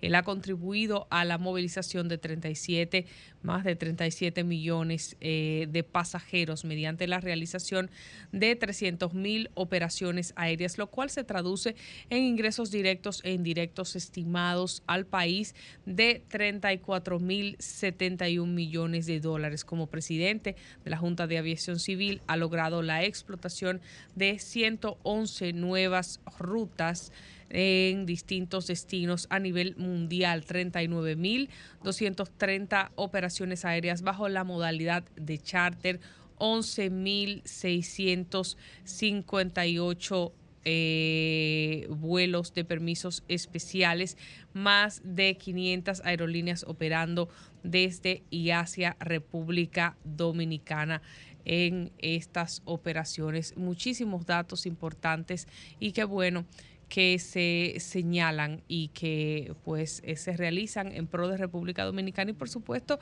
esto eh, de la el desarrollo de la aviación civil en el país no solamente impacta el sector de la aviación, impacta el sector turismo, impacta la economía, impacta el desarrollo de toda nuestra nación y qué bueno que se esté realizando. En otro orden, señalar una información del Ministerio de Interior y policía que otorgará la semana próxima una compensación de 10 mil pesos a los miembros de la uniformada que ganaron medallas en los Juegos Militares y los Centroamericanos y del Caribe celebrados en San Salvador durante un almuerzo. El titular de esta entidad, el ministro Jesús Vázquez Martínez, los felicitó por la entrega eh, que ellos pusieron y porque pusieron el nombre, el nombre del país en alto y dijo que están muy orgullosos del esfuerzo que eh, hicieron en representación de la República Dominicana, los motivó a integrarse al programa de vuelta al barrio, eh, los eh, destacó y dijo que esto es una estrategia que visibiliza a la gente buena, a los comunitarios y demás, mostró la seguridad de que estos deportistas, agentes, cadetes asimilados y miembros del cuerpo del orden harán un gran aporte a esta iniciativa y eh, pues qué bueno que le hagan esta entrega. Diría yo que un gesto es eh, un gesto más bien simbólico para, para expresar lo importante que fue su desempeño, que se vincule a ellos, es mi exhortación a este programa, que se hagan otros gestos importantes para mostrar su gran labor eh, no solo en el deporte, sino como miembros de la uniformada y que se trate de emular esta labor que ellos realizan. Nosotros lo que tenemos que hacer en República Dominicana es promover estos grandes ejemplos, es promover estos dominicanos que tal vez con pocos recursos, que tal vez con muchas necesidades hacen estas grandes labores, estas grandes hazañas en nuestro país. En otro orden, y ya para finalizar, quiero hacerme eco de un reportaje que publica en el Diario Libre la periodista Claudia Fernández, que es una periodista que nosotros conocemos y respetamos, que habla de cómo evitar consumir medicamentos falsos y da datos de que la Organización Mundial de la Salud estima que el 30% de los fármacos vendidos en la región son falsificados y los eh, medicamentos falsificados pueden ocasionar malestares leves, padecimientos graves también como la muerte. O sea que puede irse de lo leve, puede irse a lo grave, puede irse a la muerte. Y da unas recomendaciones de eh, la Federación Centroamericana y del Caribe de Laboratorios Farmacéuticos, Fede Pharma, que lanzó una alerta sobre los, los peligros de consumir un medicamento eh, falso que puede ser tan leve como un dolor de cabeza o tan grave como la intoxicación e inclusive la muerte.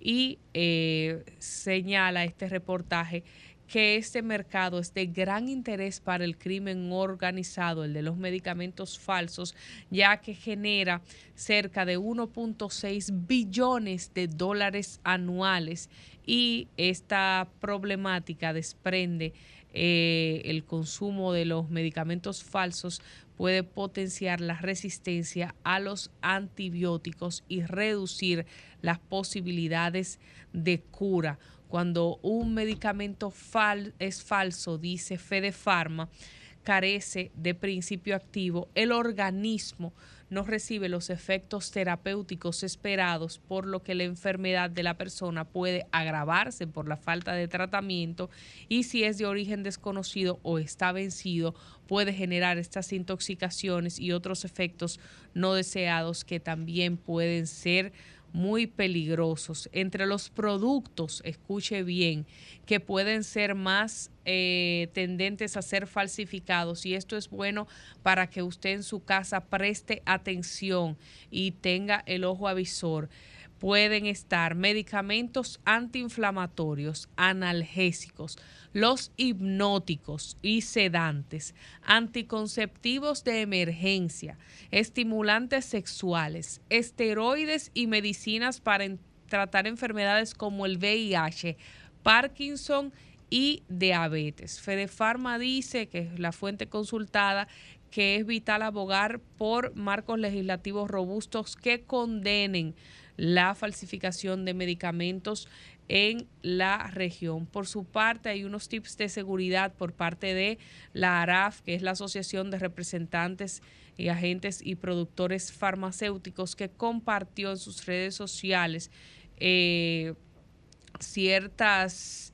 eh, condiciones que uno debe de tomar en cuenta para saber si un medicamento eh, tiene eh, unas condiciones que puedan verse que está en riesgo de ser eh, falsificado, como los sellos de seguridad, si están o no están intactos, el envase o el empaque, si están en perfectas condiciones, que tengan eh, signos de eh, que los sellos de seguridad, las etiquetas estén en español.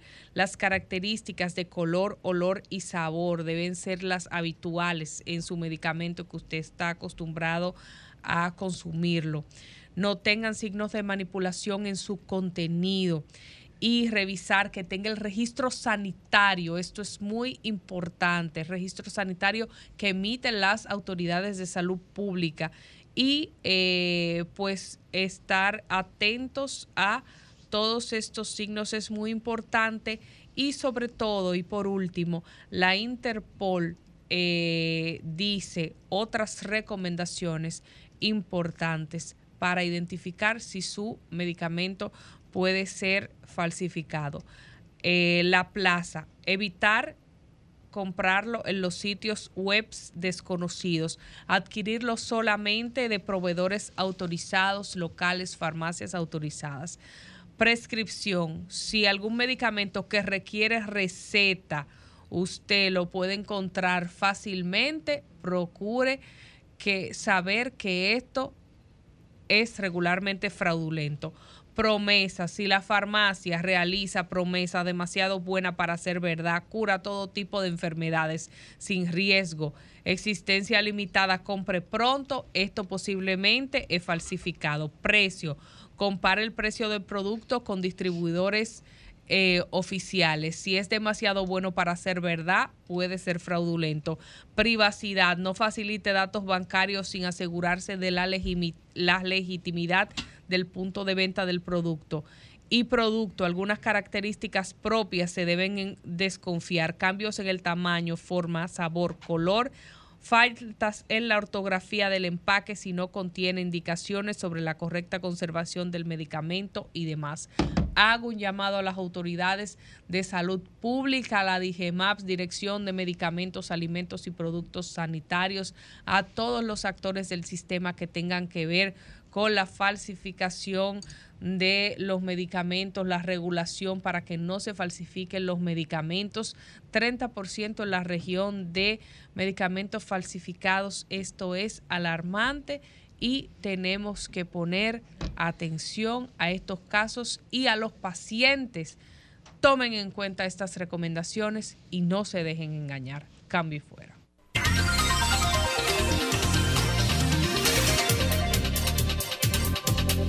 Las 8.48 minutos de la mañana llega el momento de la embajadora del pueblo, Milicen Uribe. Buenos días. Buen día, caramba, qué tacaño, Cristian, con esa presentación, pero está bien, no pasa nada. y la vanileja soy yo. Ah, para que tú veas.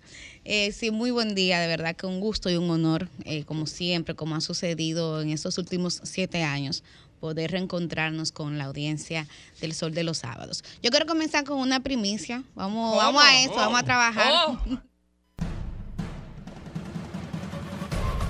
Primicia, primicia, primicia en el Sol de los Sábados. Contrario a una versión que circuló esta semana, todavía siguen abiertas las negociaciones entre el Partido Revolucionario Moderno, PRM y Alianza País. Esto para que Guillermo Moreno asuma en las elecciones legislativas algún cargo. No está descartada esa posibilidad. Y le digo más, lo mismo también estaría sucediendo con Minuta Tavares de Opción Democrática. Anoten eso ahí, porque una fuente de Entonces, entero, está bomba y llegando- y eh, eh, entero crédito. Bueno, me, ima- me imagino que será una de las llegando- Llegando la gente aquí. una de las preguntas obligadas para nuestro invitado de hoy. Y justamente eh, quiero hablar de esto antes de decir que son conversaciones por separado, porque son partidos diferentes. Pero sí, hay un esfuerzo eh, similar que se está conduciendo en ambos sentidos. Miren, justamente algunos Entonces, sectores, perdón, Y Farida no había como confirmado estos días. bueno, se está en eso, compañero. Vamos a ver qué pasa. Miren, a- algunas personas de- del sector progresista se han caracterizado por tener posiciones históricas de no alianza con partidos tradicionales. Sin embargo, en mi caso, yo siempre he diferido de esto porque analizando lo que ha pasado en países de Latinoamérica y de Europa, eh, uno ha visto, uno ha visto que las alianzas han permitido que la nueva izquierda llegue al poder. De modo que en mi caso no veo con ningún tipo de ojeriza cualquier alianza que se pudiera producir con partidos progresistas y el partido oficialista o cualquier partido de oposición, siempre y cuando sean alianzas que se den no para tener poder por poder, sino que obedezcan a una línea programática. Y yo lo digo responsablemente, es una posición que a lo interno de sectores sociales y progresistas genera siempre divisiones, tensiones. Hay partidos que no han logrado eh, formalizar alianzas, participar en bloques, justamente porque hay quienes se adhieren de manera férrea a esa posición histórica que durante un momento tuvo la izquierda dominicana. Sin embargo, yo insisto que cuando uno ve, se ve en el espejo de lo que ha pasado en países de Latinoamérica, no es una opción que no se deba de, de considerar. Son muchos eh, las posibilidades de que ahora, eh, en este contexto, se pudiera tener una experiencia similar. Hay que decir que en las elecciones pasadas hubo propuestas similares.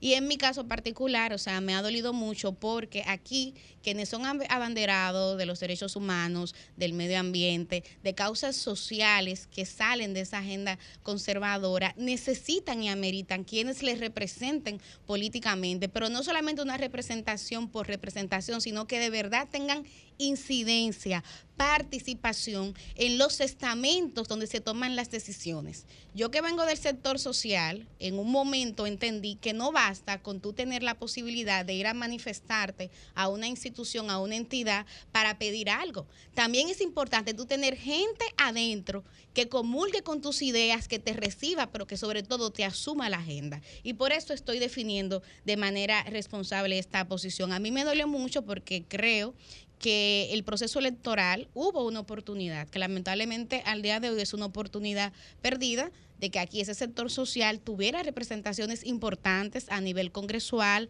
a nivel municipal e inclusive, no sé, Cristian, si lo sabes, si tú, Susi, pero eh, hubo propuestas inclusive para la vicepresidencia de la Sí, República. eso, eso escuché en un momento. Y a mí me duele porque me hubiese encantado que al día de hoy la vicepresidencia de la República estuviese ocupada por una persona que, era- que y- fuera progresista, una persona con que el tuviera... peso de que ha tenido doña Raquel, eh, pues entonces iba a tener una gran Sí, así mismo, así mismo, así mismo. ¿Tú te imaginas eh, eh, manejando, por ejemplo, temas como- tan importantes como la salud, Susi, que es un tema que tú Claro. eh, abordas constantemente? Tú tener ahí una persona que tenga una agenda más abierta, que no esté plegada a los intereses de turno. Sabemos que en el sector salud hay muchos intereses encontrados. Entonces, tú tener una persona que sea capaz de enfrentar esos intereses en pos de la ciudadanía, señores y señoras, eso suma al país, eso aporta y eso lamentablemente no sucedió.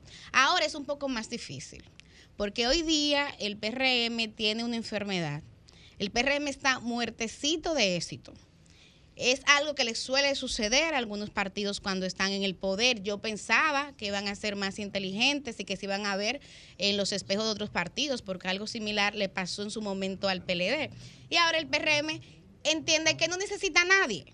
Y ha olvidado, ha olvidado que llegó al poder con el apoyo justamente de una coalición que era la coalición por la regeneración nacional, coalición democrática por la regeneración nacional, donde había diferentes grupos, partidos, entidades sociales, académicas, que apoyaron al PRM, a la candidatura de Luis Abinader.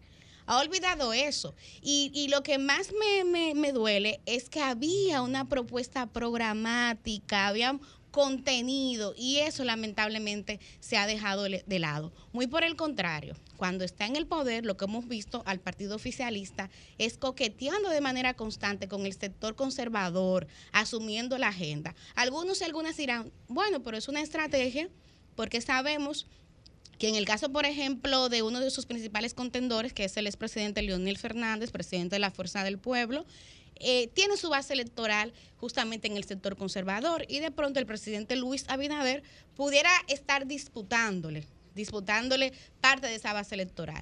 Pero si usted por un lado sume, digamos que sí, que, que Luis crezca en, en la base electoral conservadora, pero al mismo tiempo está descuidando su base electoral genuina, que es el sector progresista, el más avanzado. Entonces, estás sumando por un lado, pero estás perdiendo por otro.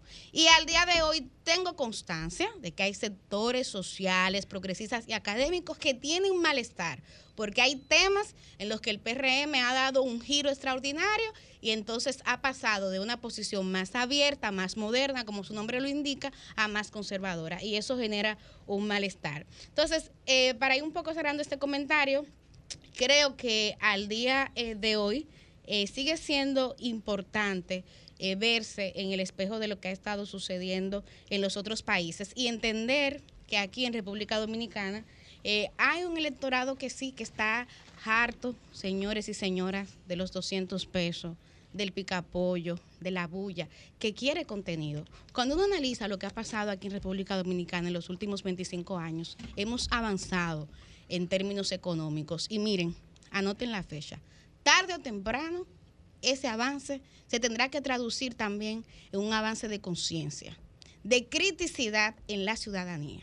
Y desde ya tenemos que ir preparando las propuestas políticas que van a estar a la altura de ese dominicano y esa dominicana del mañana que va a elegir y que va a demandar una mayor calidad en las propuestas políticas. Entonces yo creo que no hay que esperar que sea muy tarde para ablandar habichuelas, no hay que esperar que sea muy tarde, hay que comenzar a hacer un trabajo previo desde hoy. Entonces creo que el PRM no puede perder de vista esto porque hay que decirlo. Ahí está la oposición, donde venden, compran, donde venden, compra y puede comprar todo el mundo. Entonces hay que saber que al PRM, que es cierto que en términos cuantitativos cuenta hoy con una posición electoral cómoda, sí, hay que decirlo, eh, pero en términos cualitativos no le vendría nada mal, nada mal tener en su boleta a figuras que le suman trayectoria y calidad moral, como es un Guillermo Moreno de Alianza País, como es una Minuta Vares Mirabal de Opción Democrática. De hecho, de hecho, creo que eso pudiera darle músculo al mismo presidente de la República, Luis Abinader, y a otras personas que a lo interno del PRM muchas veces se sienten muy solos y solas. De modo que yo entiendo que ese es un pleito que Luis Abinader debe echar para que esa boleta del PRM no solamente sea una boleta con posibilidades cuantitativas, sino cualitativas. Aquí hay una base electoral que va a responder de manera positiva a propuestas como esas. Voy entonces cerrando este comentario, haciéndole pues un recordatorio y, siempre me, me gusta eh, recurrir a la sabiduría popular, aquella frase famosa que dice que el plátano maduro no vuelve a verde y que el tiempo que se va no vuelve. Cambio y fuera.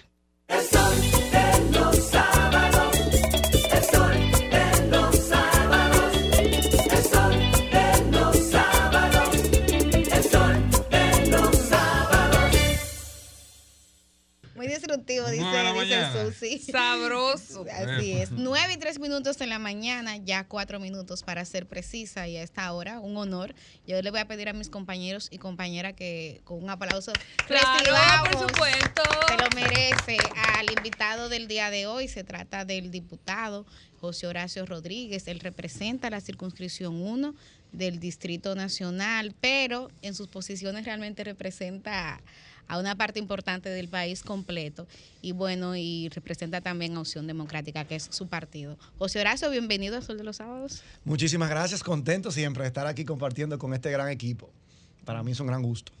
Bueno, podemos iniciar eh, que comunicándole, informándole a la audiencia de Sol de los Sábados eh, cómo va tu posible candidatura. Eh, ¿Piensas repostularte? Ay, Exactamente. ¿se va a repostular José Horacio o va- va a- se va a mantener en la Cámara Baja o tienes otras aspiraciones? Cuéntanos un poco. Wow, mire, pero tú vas directo por la yugular. pero hay que saber. Bueno, ya comenzamos a calentar los motores. Estamos eh, arrancando a... Yo, yo he estado muy ocupado en las tareas legislativas. Me tomo muy en serio el trabajo y la confianza que fue depositada en mí eh, por la ciudadanía. Y eso de alguna manera me había distraído de las labores políticas que se requieren. Ah, pero un, un para, caso atípico. eh, para poder, ¿verdad? Eh, no descuidar la parte electoral, que es, ¿verdad? Imprescindible para continuar haciendo el trabajo que hacemos. Pero ya he comenzado a calentar los motores, hemos comenzado a eh, reestructurar y armar equipos, hacer consultas con, con la ciudadanía, con gente, eh, con diferentes sectores de la sociedad para ver qué opinan, cuál es el paso que debemos dar.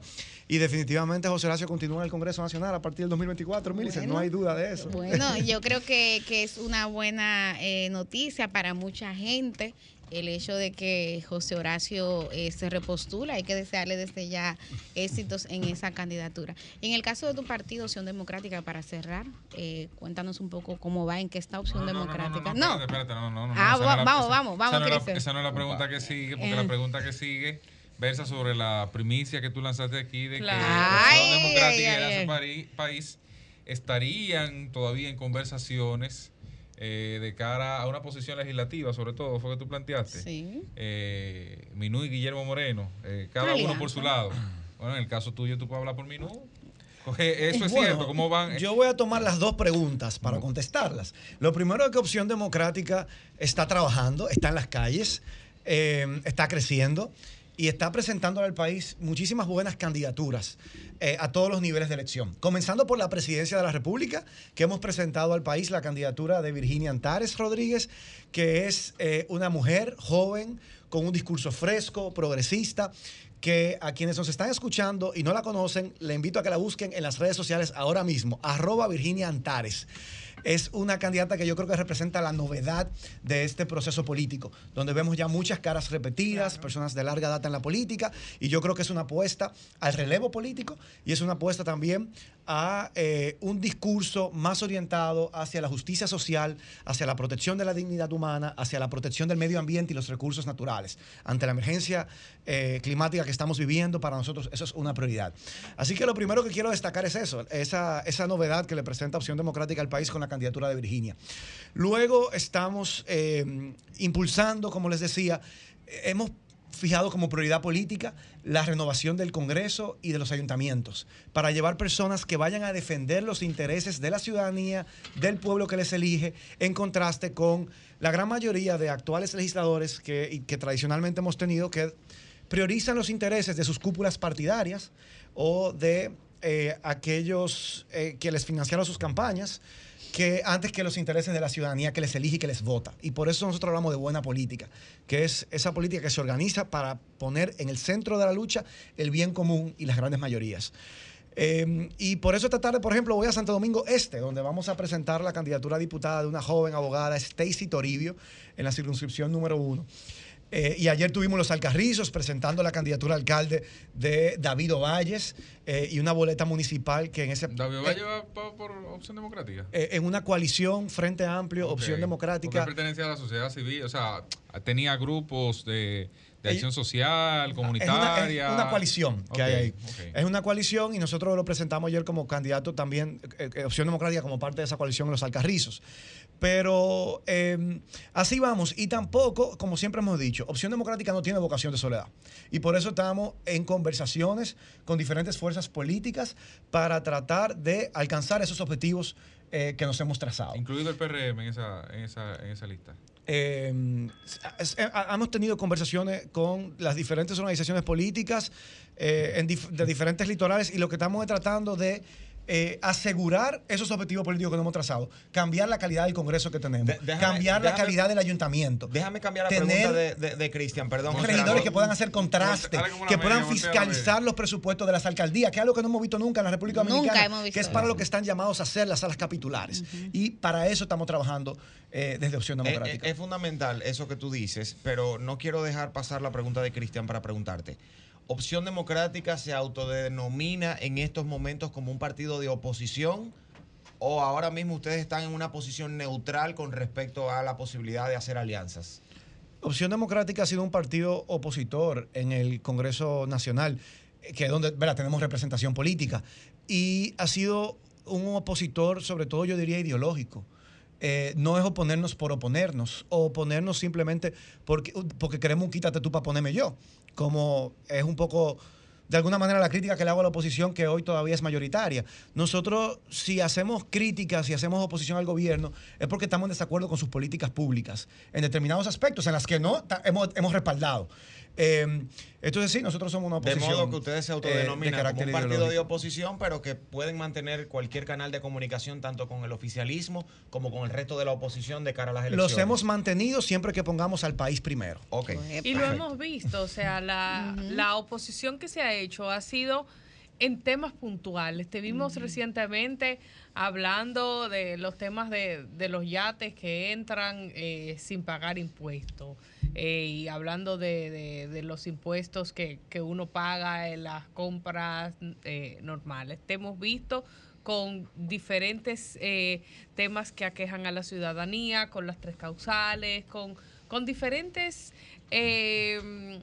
reclamos que son justos para la sociedad eh, en el Congreso Nacional y con los temas que hay que dar apoyo porque son justos, pues también eh, lo, lo has hecho. Entonces, ¿tú crees que se puede mantener eh, a la larga una posición así de ser hasta cierto punto aliado del gobierno en algunos Un temas y crítico. opositor del gobierno en otros temas? Es que, a ver, esta silla me está jugando. Como cuidado, cuidado si Pero solo no- la cambiaron. Sí, es que no se trata de ser aliado al gobierno o aliado a la oposición. Se trata, nosotros tenemos una agenda clara de a qué vamos a la política. Y por ejemplo, mi primer proyecto de ley que yo deposité y que se convirtió en la ley 1-2021 eh, fue el proyecto para la prohibición del matrimonio infantil.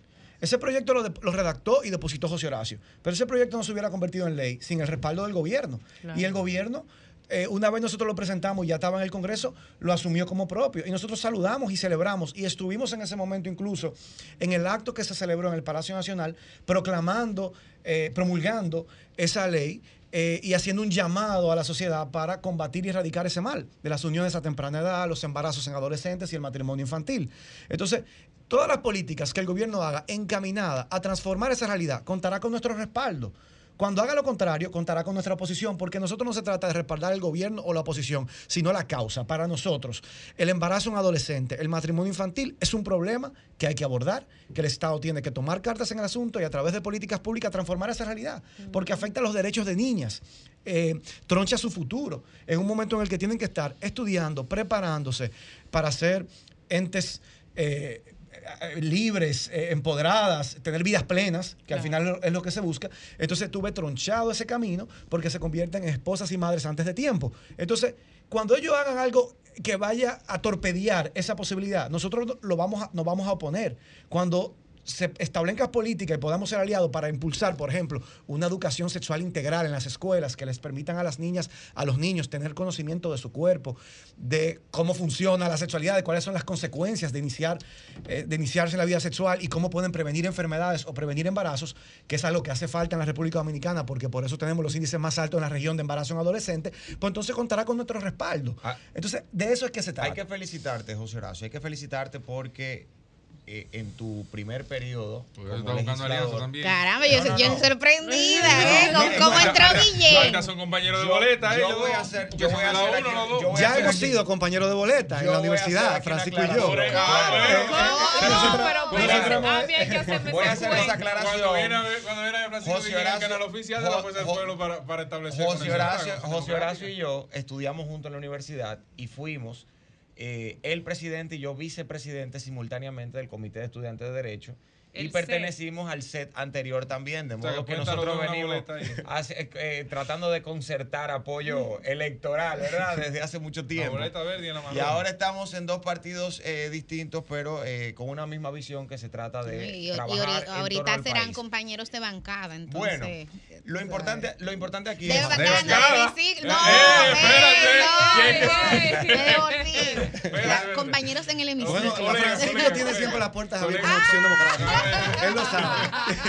Se lo he dicho en privado y aprovecho y se lo digo en público. Gracias, gracias, gracias. Que, eh, que yo creo Tú que tenías una pregunta, tengo que seguir sumando a la fuerza del pueblo. en- Primero felicitarlo porque en su, en su, prim- eso, en su si primer no- periodo, Cristian, eh, no dame un segundo.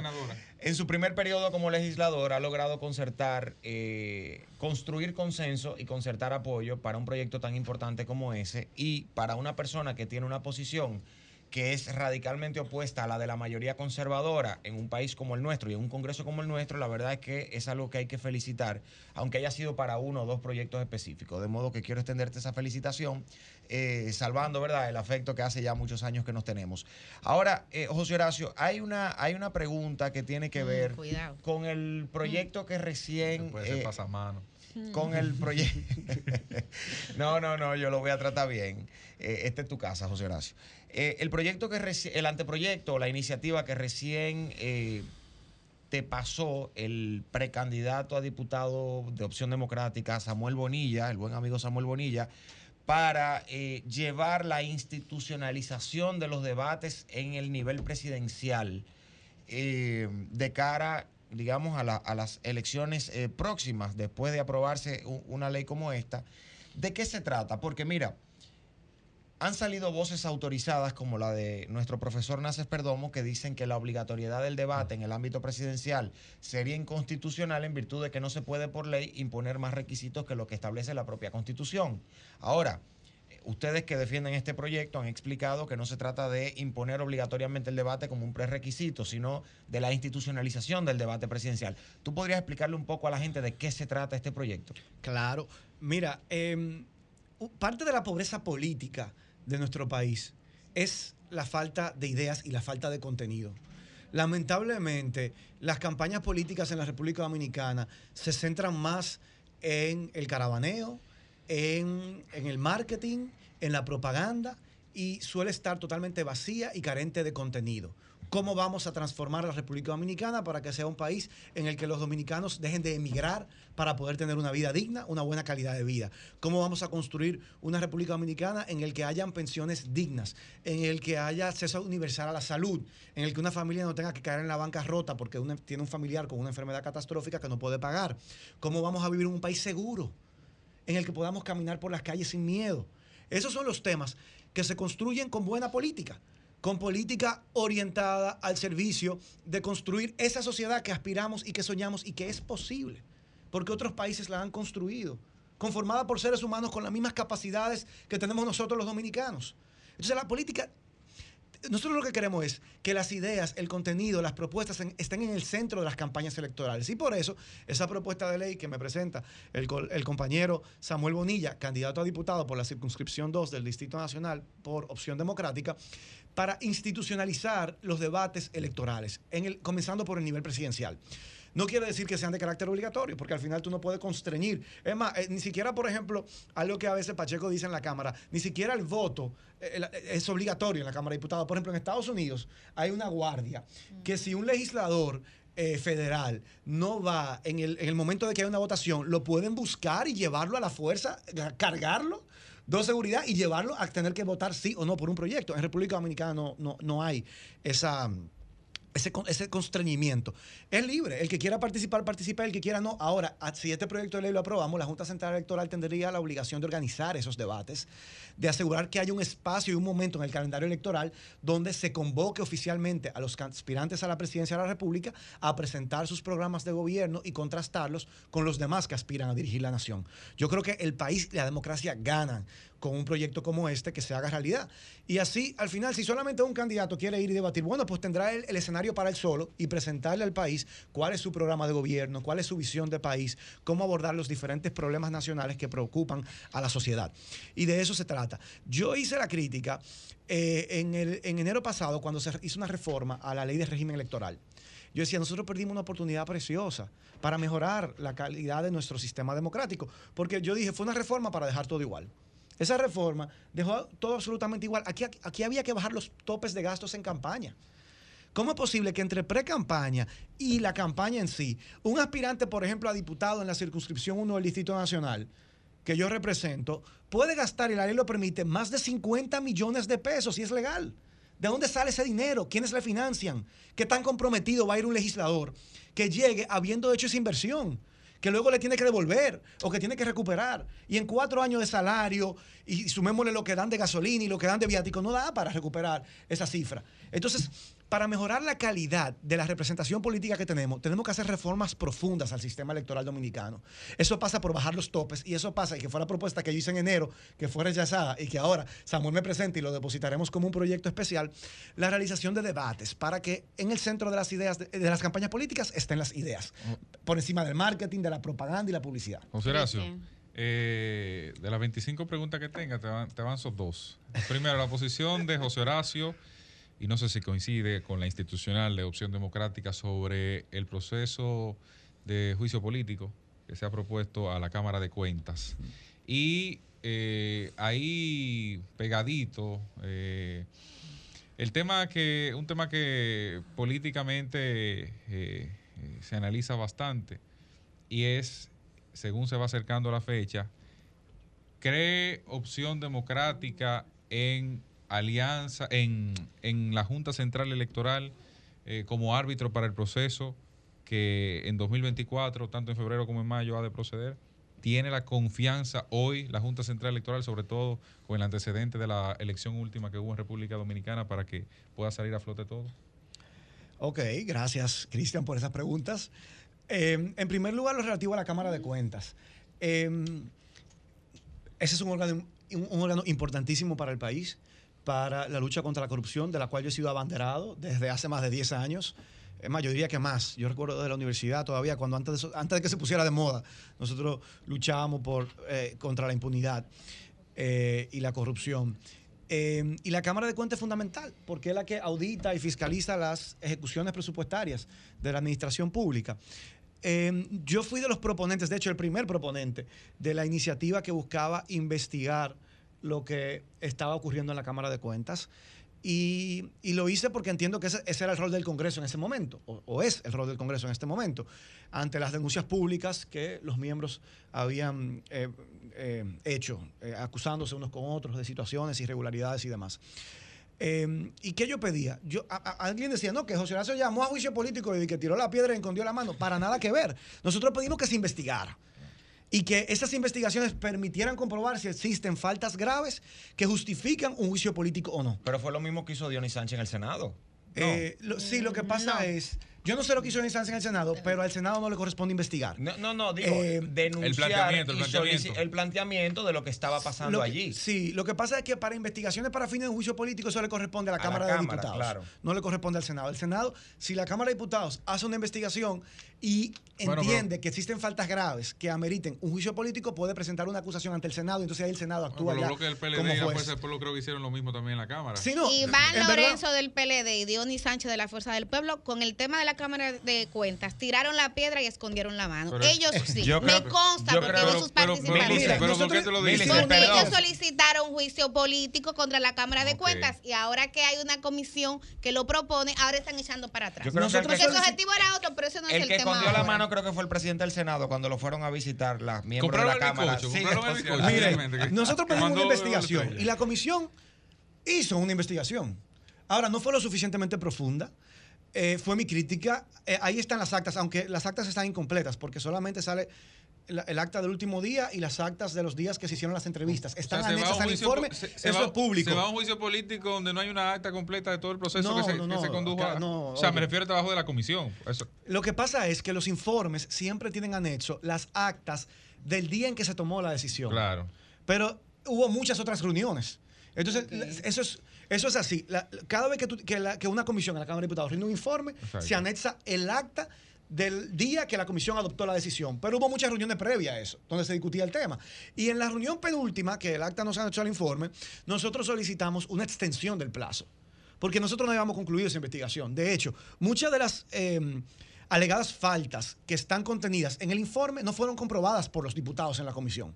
Fueron incluidas después, un trabajo que hizo el Departamento de Comisiones, pero que no hicimos los diputados. Por ejemplo, ahí se enlistan 10 auditorías que se acusa en el informe al presidente de la Cámara de Cuentas y al integrante Mario Fernández de haber archivado de manera ilegal, supuestamente, y nosotros nunca vimos esas auditorías en la comisión. Nosotros no la abrimos, nosotros no le pusimos la mano. Entonces, ¿cómo tú me vas a decir a mí dar como un hecho una acusación que hizo otra integrante y que nosotros no verificamos y comprobamos? ¿Entiendes? En la comisión. Y buscamos un acta en la que nosotros le pusimos una mano a eso. Y así pasa con otras situaciones que están en el informe, pero que la comisión no hizo el trabajo de verificar como comisión. Ah, que lo habrán hecho los técnicos aparte, pero es que no a los técnicos que les toca hacer la investigación, Eh, eh, es a, a los los diputados. diputados. Y nosotros pedíamos más tiempo para poder profundizar en esa investigación. Y no se hizo. Entonces, para concluir el tema de la Cámara de Cuentas, a mí me resultó de alguna manera indignante ver a, a los voceros del Partido Revolucionario Moderno presentarse ante el país como falsos paladines de la democracia, diciendo que todo el que no está de acuerdo con el juicio político está en contra de la transparencia. Porque ellos saben que para hacer un juicio político se necesitan 127 votos. Y que por lo tanto hay que construir consenso. la y la posibilidad de construir consenso, la posibilidad de construir consenso era profundizando en la investigación para continuar los trabajos que te permitieran llegar al momento en el que sí de manera incontrovertida encontráramos los, elementos por los cuales hacer ese juicio político. Pero ellos prefirieron de manera abrupta cortar con la investigación sabiendo que no había posibilidad de hacer juicio político para presentarse entonces al país, ah, somos los defensores de la transparencia, pero eso a mí me parece una actitud irresponsable. Porque ¿qué es lo que se quiere? Cuando yo tengo un proyecto de ley que quiero que se me apruebe, yo me fajo a construir ese consenso. Yo no me presento ante el país, ah, mira, no lo quisieron aprobar, son malos, no sirven, como está haciendo el PRM. No, yo me fajo y me reúno con los voceros de toda la bancada para construir la mayoría necesaria, como finalmente hicimos con la ley de licencia de paternidad. Yo quería un mes, después logré 15 y finalmente fueron 10. Hubo que negociar, de eso se trata. El que va al Congreso creyendo que se va a trancar la posición con la que llegó, se equivocó. Ese es un espacio de concertación, un espacio democrático de diálogo para construir consenso. En eso consiste la democracia. En el, concesto- en el Congreso confluyen muchos intereses. Imagínate para integrar una nueva Cámara de Cuentas, entonces ahora, en medio de un proceso electoral en el que ya entramos, es una situación compleja. Y eso fue lo que pasó. La otra pregunta que tú me hacías. De la Junta, la, credibilidad de la Junta frente al proceso electoral venidero. Y, y breve, José Horacio, que ya casi nos vamos. Bueno, yo, mira, yo lo único que tengo para reprocharle a la Junta Central Electoral en estos años de que fue juramentada fue esa decisión eh, para mí eh, que, que yo lo definí como una afrenta a la dignidad de las víctimas, de reconocer a un partido, al nieto del dictador. Y al día de hoy hay diferentes organizaciones patrióticas que le han solicitado por escrito, en virtud de la ley de libre acceso a la información pública, la Junta Central Electoral, la información, la documentación que justifica ese reconocimiento y la Junta no lo ha entregado. Y esa es una responsabilidad que tiene la Junta. Si ellos dicen que cumplieron con los, con los requisitos, entréguennos eso, entréguenle a las fundaciones si- patrióticas que han si solicitado. no hay problema. ¿verdad? Ah, pero entréguenlo, ¿por qué no lo no, entregan? no, no, no, te, Para fiscalizar. te hago la pregunta. En caso de que hayan cumplido, Mira, esa es una decisión no hay de carácter. problema. Esa es una decisión de carácter político. Y te lo dice alguien que tiene 10 años bregando con eso. Yo solicité por primera vez como solicitante para reconocimiento de un partido político en el año 2015. En el 2016, Roberto Rosario, por orden de Danilo Medina, nos negó el reconocimiento. El Tribunal Superior Electoral, con Mariano Rodríguez a la cabeza, por orden de Danilo Medina, nos negó nuestro recurso de amparo. porque esa sentencia estaba redactada a nuestro favor. Y la mandaron a cambiar la redacción que tenían y a leerla, y a leerla en la tarde porque bajaron una línea. Entonces, así funcionan los órganos políticos. A nosotros entonces el Tribunal Constitucional ordena que se reconozcan y guardaron esa solicitud, a pesar de que había unas 30 de 5 mil pesos diarios ordenándonos que nos reconozcan y entonces Castaño Guzmán espera que se apruebe una nueva ley de partido y al otro día nos reconoce. ¿Para qué? Para limitarnos derechos, para que no pudiéramos hacer alianza, para que no tuviéramos acceso a financiamiento público. Entonces yo sé cómo se manipulan las normas en el ámbito electoral, porque la Junta Central Electoral es un órgano político, no es un órgano técnico. Ellos tienen técnicos que los apoyan, pero ese, ese pleno es político. Por lo tanto, esa decisión fue una decisión política y por eso la repudio, la rechazo, porque es una bofetada a la dignidad de miles de víctimas, porque, no porque él sea nieto del tirano, porque eso no tiene nada que ver. Yo conozco descendientes del tirano que se ha manejado con una vida muy digna, muy coherente y muy responsable, pero se trata de una persona que ha querido venir a negar la historia dominicana, a culpar a héroes nacionales de horrendos crímenes que cometió el dictador. Entonces, aquí no podemos permitir que se venga a querer reescribir la historia o negar la historia, porque tú no puedes, Cristian, ir a Alemania a querer instalar un partido que reivindique el nazismo o que diga que el holocausto no ocurrió. La democracia tiene sus reglas de juego que permiten regularla y limitarla para proteger a la propia democracia y la dignidad de quienes lucharon para que hoy tengamos democracia. Finalmente, 30 segundos, Susi Aquino Gotró y José Horacio Rodríguez. José Horacio, tu parecer sobre esta, este método del PRM para depurar sus candidatos, si es eh, factible enviar estos listados a instituciones como la Embajada de los Estados Unidos y otras que, que tal vez desde el punto de vista legal no, no debiera proceder, tal vez a, a la Procuraduría sí, no antecedentes penales y estas cosas, pero... Sucia, a mí me daría vergüenza si yo fuera PRMista. Sentir que tiene Se que, rompió la para alianza. poder ser Se rompió la candidato de mi ¿Cuántos partido, titulares hay hoy aquí? El, el- el- el gobierno de los Estados Unidos ¿Pa' tendría que autorizarlo. pregunte? Tendría que autorizarlo. A mí me daría vergüenza. Ellos saben quiénes son, que, que están envueltos y asociados al crimen organizado. Eso se sabe. Porque cuando se destapó el caso de Miguel Gutiérrez en la Cámara de Diputados, ¿qué te decían los diputados de, de- de Santiago? Eso se sabía. Todo el mundo lo sabía. Se lo dije temprano. a Eso ustedes. se sabía. Todo el mundo Gracias, sabía. ¿Y de dónde- José ¿Y de dónde sale tanto dinero? Entonces, eso, eso no hay que pedírselo a los Estados Unidos. Eh, ¿O acaso la República Dominicana no tiene organismos de inteligencia, una DNCD? La UAF. Tiene mecanismos en la República Dominicana para poder hacer ese filtro y esa verificación. ¿Para qué hiciste esa pregunta? Entonces yo creo que eso es un poco de Voy a, voy a citar, Rompiste a, esa voy- voy- rompiste voy- esa alianza voy ya. a citar a, a mi colega. Eddie Febles con José Horacio. Tienes la boca llena de titulares. Muchísimas Milicen, gracias. Milicen. Entonces, ¿cuándo la próxima Como, reunión? como dijeron ¿Cuándo la- Cristian y tú ahorita, parece que José Horacio y yo vamos a estar, por lo menos si no en la misma bancada, bien cerca. ¿Cuándo es la próxima reunión? Nos sentaremos del mismo lado. ¿Cu- ¿Cuándo, cuándo es la próxima? Que él izquierdo ante los ojos del presidente de la Cámara. Epa, me ¿Cu- gusta ese lado. cuál es- cuál es? De A mí, frente a mí me gusta el centro, un chin para allá. No, te estoy diciendo. Mira, tus compañeros del partido están a la izquierda. De de. Muchísimas Entonces, ¿cuándo es la próxima gracias. reunión, José Horacio? De, de la Muchísimas gracias por la invitación. de Ha sido un gusto y espero volver a este espacio. Cambio y fuera.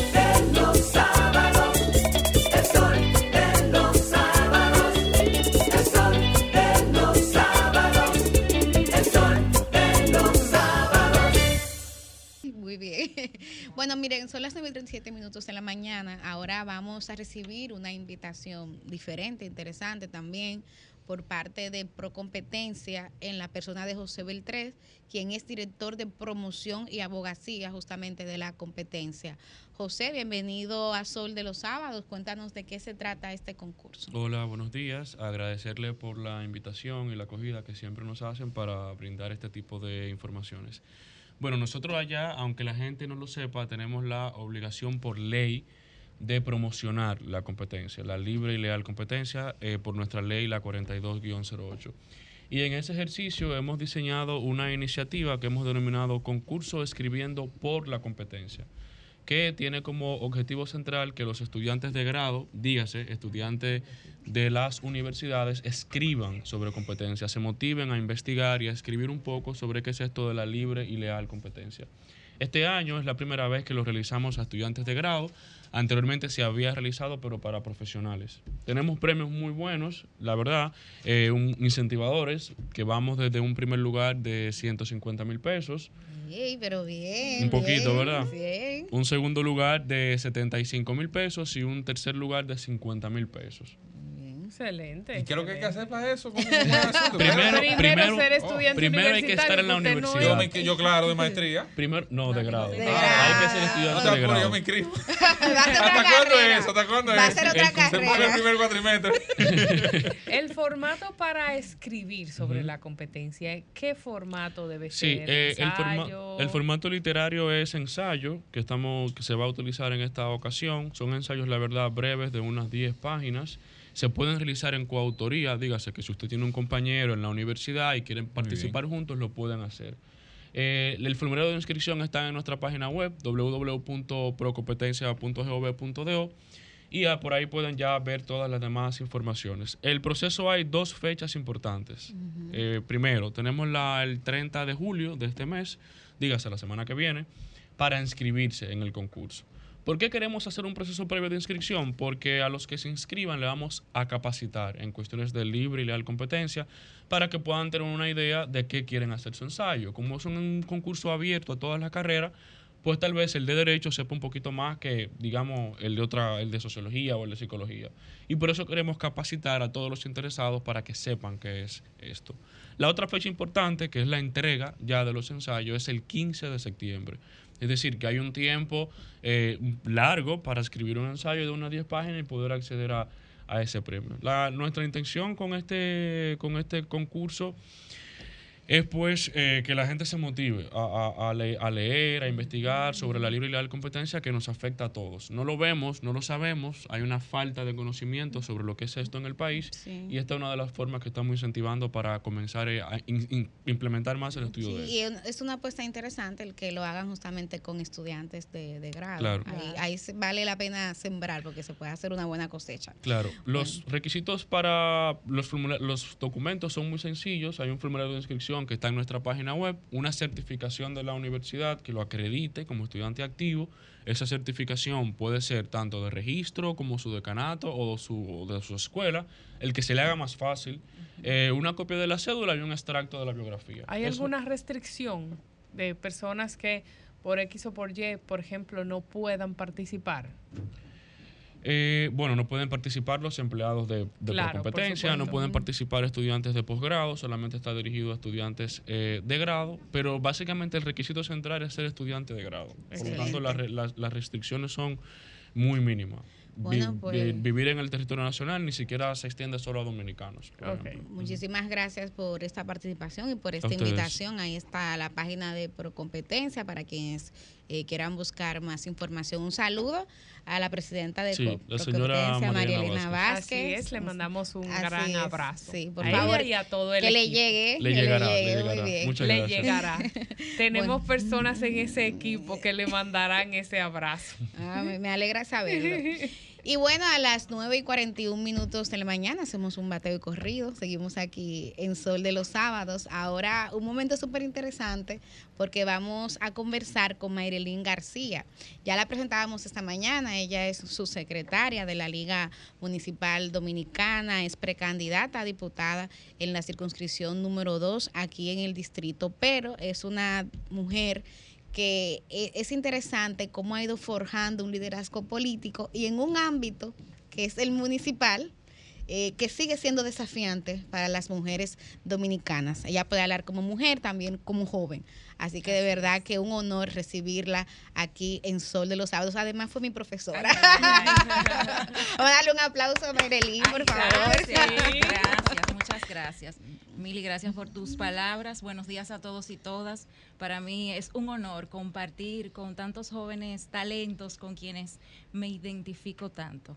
Como tú bien dices, eh, para nosotras las mujeres y jóvenes además, es desafiante participar en espacios públicos, porque no solo en política, en cualquier escenario donde queremos abrirnos camino, es un poco complejo y, justamente saludo siempre que veo una mujer, en este caso Susi, que ahora también es madre, y uno tiene tantos roles, ¿verdad? Tantas responsabilidades que nos demanda mucho sacrificio poder sacar la cara, como digo yo, y ser una voz, tanto en la comunicación, en política, en la academia, en el sector privado, donde quiera que está una mujer, hay que darle el apoyo. Tú sabes quisiera- ah, perdón. no, no, adelante, Susi. Quisiera conocer eh, un poco los puntos principales de tu propuesta, de que le llevas a la gente para que eh, conozcan qué traes para, para todos ellos, para el electorado que quiere votar por. Muy bien, pues siempre me gusta decir que en política necesitamos apostar de manera general eh, a rostros nuevos, a rostros que tengamos esa conciencia ciudadana, esa conciencia colectiva de querer representar. Y siempre me gusta decir mi historia. Yo antes no hacía política. Yo vengo del sector privado, bueno, ya hace unos años, ¿verdad? He ido aprendiendo, sigo diciendo que soy una joven aprendiz en estos espacios y que ojalá mucha gente como nosotros se motive a dar un paso, a tocar la puerta de algún partido político. En mi caso particular, pues toqué las puertas del PRM, que me ha ofrecido muchas oportunidades, yo diría que en un corto plazo, porque tengo apenas unos cuantos años de entregar mis competencias y mis capacidades técnicas a, a este partido político. Y siempre digo, ¿por qué los ciudadanos a veces hemos criticado el sistema y no decidimos ser partícipes? Y, y con ese espíritu, pues es que comienzo a dar estos pasos ya en política de territorio y, y lanzarme en esta precandidatura a diputada en la circunscripción número 2 del Distrito Nacional. Y en ese caminar, siempre pregunto a, los municipios, a los ciudadanos, si conocen qué hace un diputado. Y generalmente uno se sorprende de que la gente no tiene bien claro cuáles son los roles, no solo de una diputación, también pasa con una regiduría. Y como mencionaba Mili, pues yo ahora estoy inmersa en el mundo municipal, que también es muy desafiante. Y parte de esa socialización con la gente es educar de cuál es el rol del político en cada función pública, para que puedan comprender de qué se trata. Y en esa representación, que es uno de los roles de un diputado, pues hacerles comprender que debemos ser un rostro y una voz que pueda pues cumplir o hacer llegar esas demandas que tienen las comunidades. Y en, la- en el otro rol que es legislar, siempre digo, tenemos muchas leyes que a veces no conocemos, ¿verdad? A profundidad. ¿Qué tanto la implementamos? ¿Y qué cosas nuevas podemos hacer o transformar? Una de los temas que es un poco espinoso porque no se conoce tanto en el área de salud, eh, siempre me gusta hablar del tema de trasplante de órganos, que es muy sensible, ¿verdad? Cualquiera le, le levanta la susceptibilidad porque no lo comprendemos tanto. Y si bien existe una ley, hay que transformarla y hay que crear esa conciencia ciudadana de que después que Dios nos llama o partimos de este mundo, ¿por qué no nosotros tener ese deber eh, ciudadano o humano de que este cuerpo que dejamos, estos órganos, pudieran salvarle la vida a otras personas? Y eso es uno de los temas eh, que estoy trabajando. Adicionalmente, como soy una defensora de mi género, pues quiero continuar trabajando con eh, la violencia contra las mujeres que nos toca en todos los escenarios, porque a veces hablamos solo eh, de violencia eh, pasional o violencia de pareja, intrafamiliar. y recientemente vimos cómo las amigas de un mundo de la Unión de Mujeres Municipalistas, encabezada por la alcaldesa de Salcedo, María Mercedes Ortiz, pues hacía una reclamación pública de que debemos apoyarnos las mujeres en política, porque también somos objeto eh, de violencia que a veces es sublime o, o Hay sutil. violencia política, violencia mediática. Es sí. así, violencia económica, Sí, violencia psicológica, hay muchos tipos de violencia ¿Cuál hacia la cuál es mujer. el fondo de la denuncia, esa denuncia de, de Mecho? O que, que ella fungía como vocera, pero era una denuncia colectiva. Colectiva, Pues, así ¿Cuál es. es el fondo? O sea, cuando se refieren a la violencia política, ¿Cuáles son los casos que se vienen dando que generan esa situación interna que motiva que ustedes tengan que alzar la voz en este caso? Bueno, difamación a veces de medios, de periodistas, difamación por las redes sociales, que siempre digo, cualquier persona con un teléfono eh, se cree un periodista y difunde información a veces eh, falsa en miras de dañar la dignidad o la trayectoria de una persona sin ninguna base de investigación, sin ninguna prueba. Entonces son eh, métodos para buscar digo yo, apagar la luz de alguien que quiere, como yo digo, sacar la cabeza y hacer un camino en estos espacios. Y eh, las mujeres, pues lamentablemente, estamos en una cultura machista que excede en todos los espacios y eh, buscan a veces vulnerar la dignidad, buscar alguna brecha de cómo hacerte objeto de difamación, que es el caso pues que entiendo que Mecho ha sufrido y que muchas otras que a veces no denuncian o que tienen que tolerar para sobrevivir en estos espacios, pues se quedan en silencio en busca de seguir luchando por sus sueños, pero son muchas las cosas que podemos eh, sufrir en los espacios políticos. Marilyn, justamente eh, conversando con, con un colega, señalaba que una característica de, de cómo va el proceso electoral es que hay poca participación de las mujeres. Sí, Él decía que son pocas las mujeres que finalmente han, han inscrito su candidatura eh, para los distintos cargos Bueno, electivos. El PRM Un 23, un 23%. 23%. La, la más baja incluso los tres principales partidos. Exactamente. Entonces, ¿qué, qué es lo que está pasando, eh, Mayrelín, a, a lo interno de los partidos? Eh, ¿Qué está pasando que las mujeres, pues, no han respaldado ni acudido masivamente a un proceso que debería ser una fiesta de la democracia? Y ya dice el presidente de la Junta Central Electoral que sin paridad no hay democracia. Así es, es así.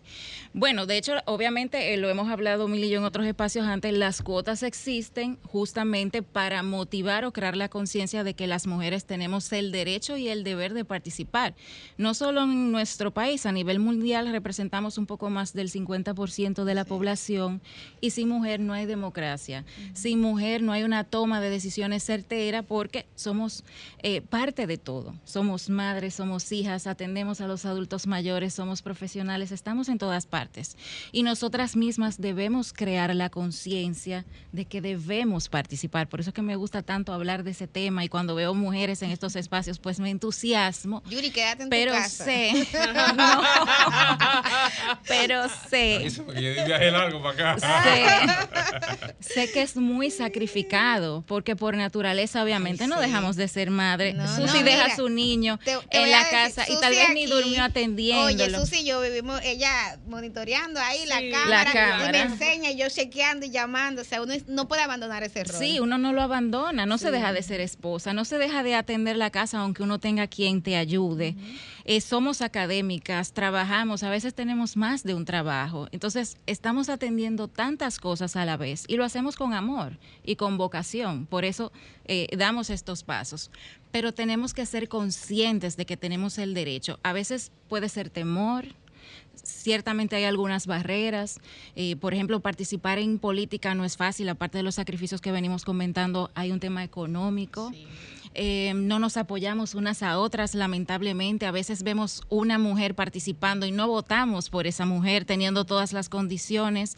A veces no nos identificamos. Entonces está el otro género, los varones, que digo, no es una lucha ni una competencia de un género versus otro, sino entender que nos necesitamos y que nos complementamos. Entonces, todas las mujeres yo les invito a que abramos la mente, a que es cierto, entendamos que es un sacrificio, pero tenemos el derecho y tenemos el deber de ocupar espacios en cualquier lugar, en el sector privado, en la academia, en la política, en la comunicación. La mujer es muy capaz, somos muy comprometidas y cuando asumimos algo lo hacemos con todo el corazón. ¿Dónde la, la gente puede darte seguimiento, Mayrelín? ¿Dónde puede conocer más de, de tu propuesta? Marilyn es candidata, prácticamente. Si Dios lo permite. ¿Cuántas, claro. cuántas se inscribieron ahí en la, en la Dos. Oye, ya tú eres candidata. Bueno, A felicidades. menos, a menos que le entreguen, ella es candidata. eh, Ella es candidata. Bueno, vamos a vivir el proceso, ¿verdad? Sí, vamos. la, la, la Vamos a cuota formal. obliga- Yo soy muy la cuota prudente. garantiza dos al menos. Y Yo si hay dos inscritas, bueno, pues a dos pasan. Yo soy muy automático. prudente. Vamos a vivir el proceso. Pero para seguirme, como decía Mili, pues pueden buscarme en las redes sociales, en todas, como Mayrelin García C, en mi página web mayrelingarcía.com. Ahí pueden pueden ver mi biografía, mis propuestas, mi trayectoria política, el trabajo que hago en la Liga Municipal Dominicana y también el trabajo que hago académicamente. Excelente. Bueno, pues vamos a despedirla como la recibimos Muchas con un aplauso, éxitos. Gracias. Y aquí el espacio y el equipo queda a tu orden. Así Muchas es. gracias. Gracias. Bueno, eh, vamos a tres minutos para la gente una librada, por ahí, favor. sí, sí. El público, la audiencia. Tírese, vamos a hombre, ver, tírese, tíralo, hombre. sí. Comunícate 809-540-1065. 1-833-610-1065 desde los Estados Unidos.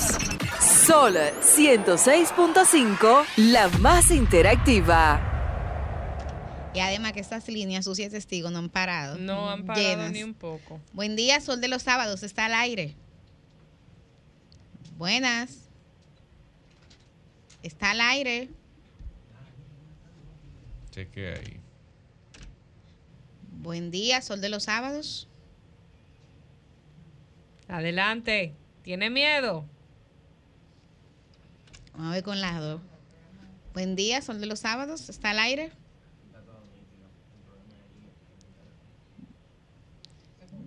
Yo escu escu- nos escucha a nosotros mismos un eco. Buen día.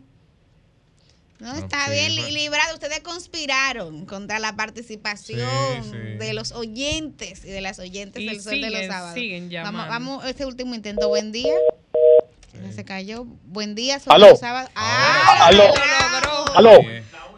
Buen Sí, día. buenos días, Ramón de San Cristóbal. Oiga, que la semana que viene es de los padres. Acuérdense de los regalitos de los padres, por favor.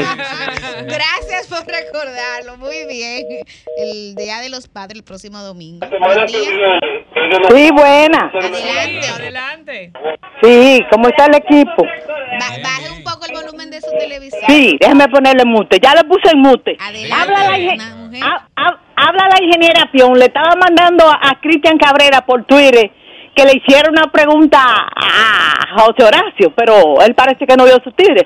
Porque a mí me chocaba mucho que él se, se- eh, está en moda, está en boga ahora con los tránsfugas, porque él se fue de Guillermo Moreno a Minú, aunque ellos estaban juntos, pero él él, él fue por Guillermo Moreno, que salió dip- diputado. Era una alianza y hubo una ruptura. No, Sí, no- pero él fue por, él no fue, él fue por Guillermo Moreno y entonces él mismo se cambió a Minú, pero está bien. fue los dos son más, los dos son más o menos. Pero me quiero, óyeme, aló. ¿Aló? Cinco segundos que ya nos están Sí, haciendo sí, señas. ok, ok. Me quiero referir a lo que ha estado muy de moda, la cuestión del de, del PRD. PRM, que lo dimos que era lo mismo, ahora se están yendo de nuevo para el PRD. Di que mandar a Estados Unidos, después entonces nos quejamos por la injerencia extranjera, señores. La injerencia extranjera. Saludos a todos. Un abrazo, ingeniero, un abrazo. Eh, Cristian, Susi, tenemos preguntitas para cerrar. Yo creo que quiero saber es Mm. si van a dar ahora, el próximo domingo, un bono para los padres, como hicieron con las madres. Cambio y fuera. Media. El sol de los sábados.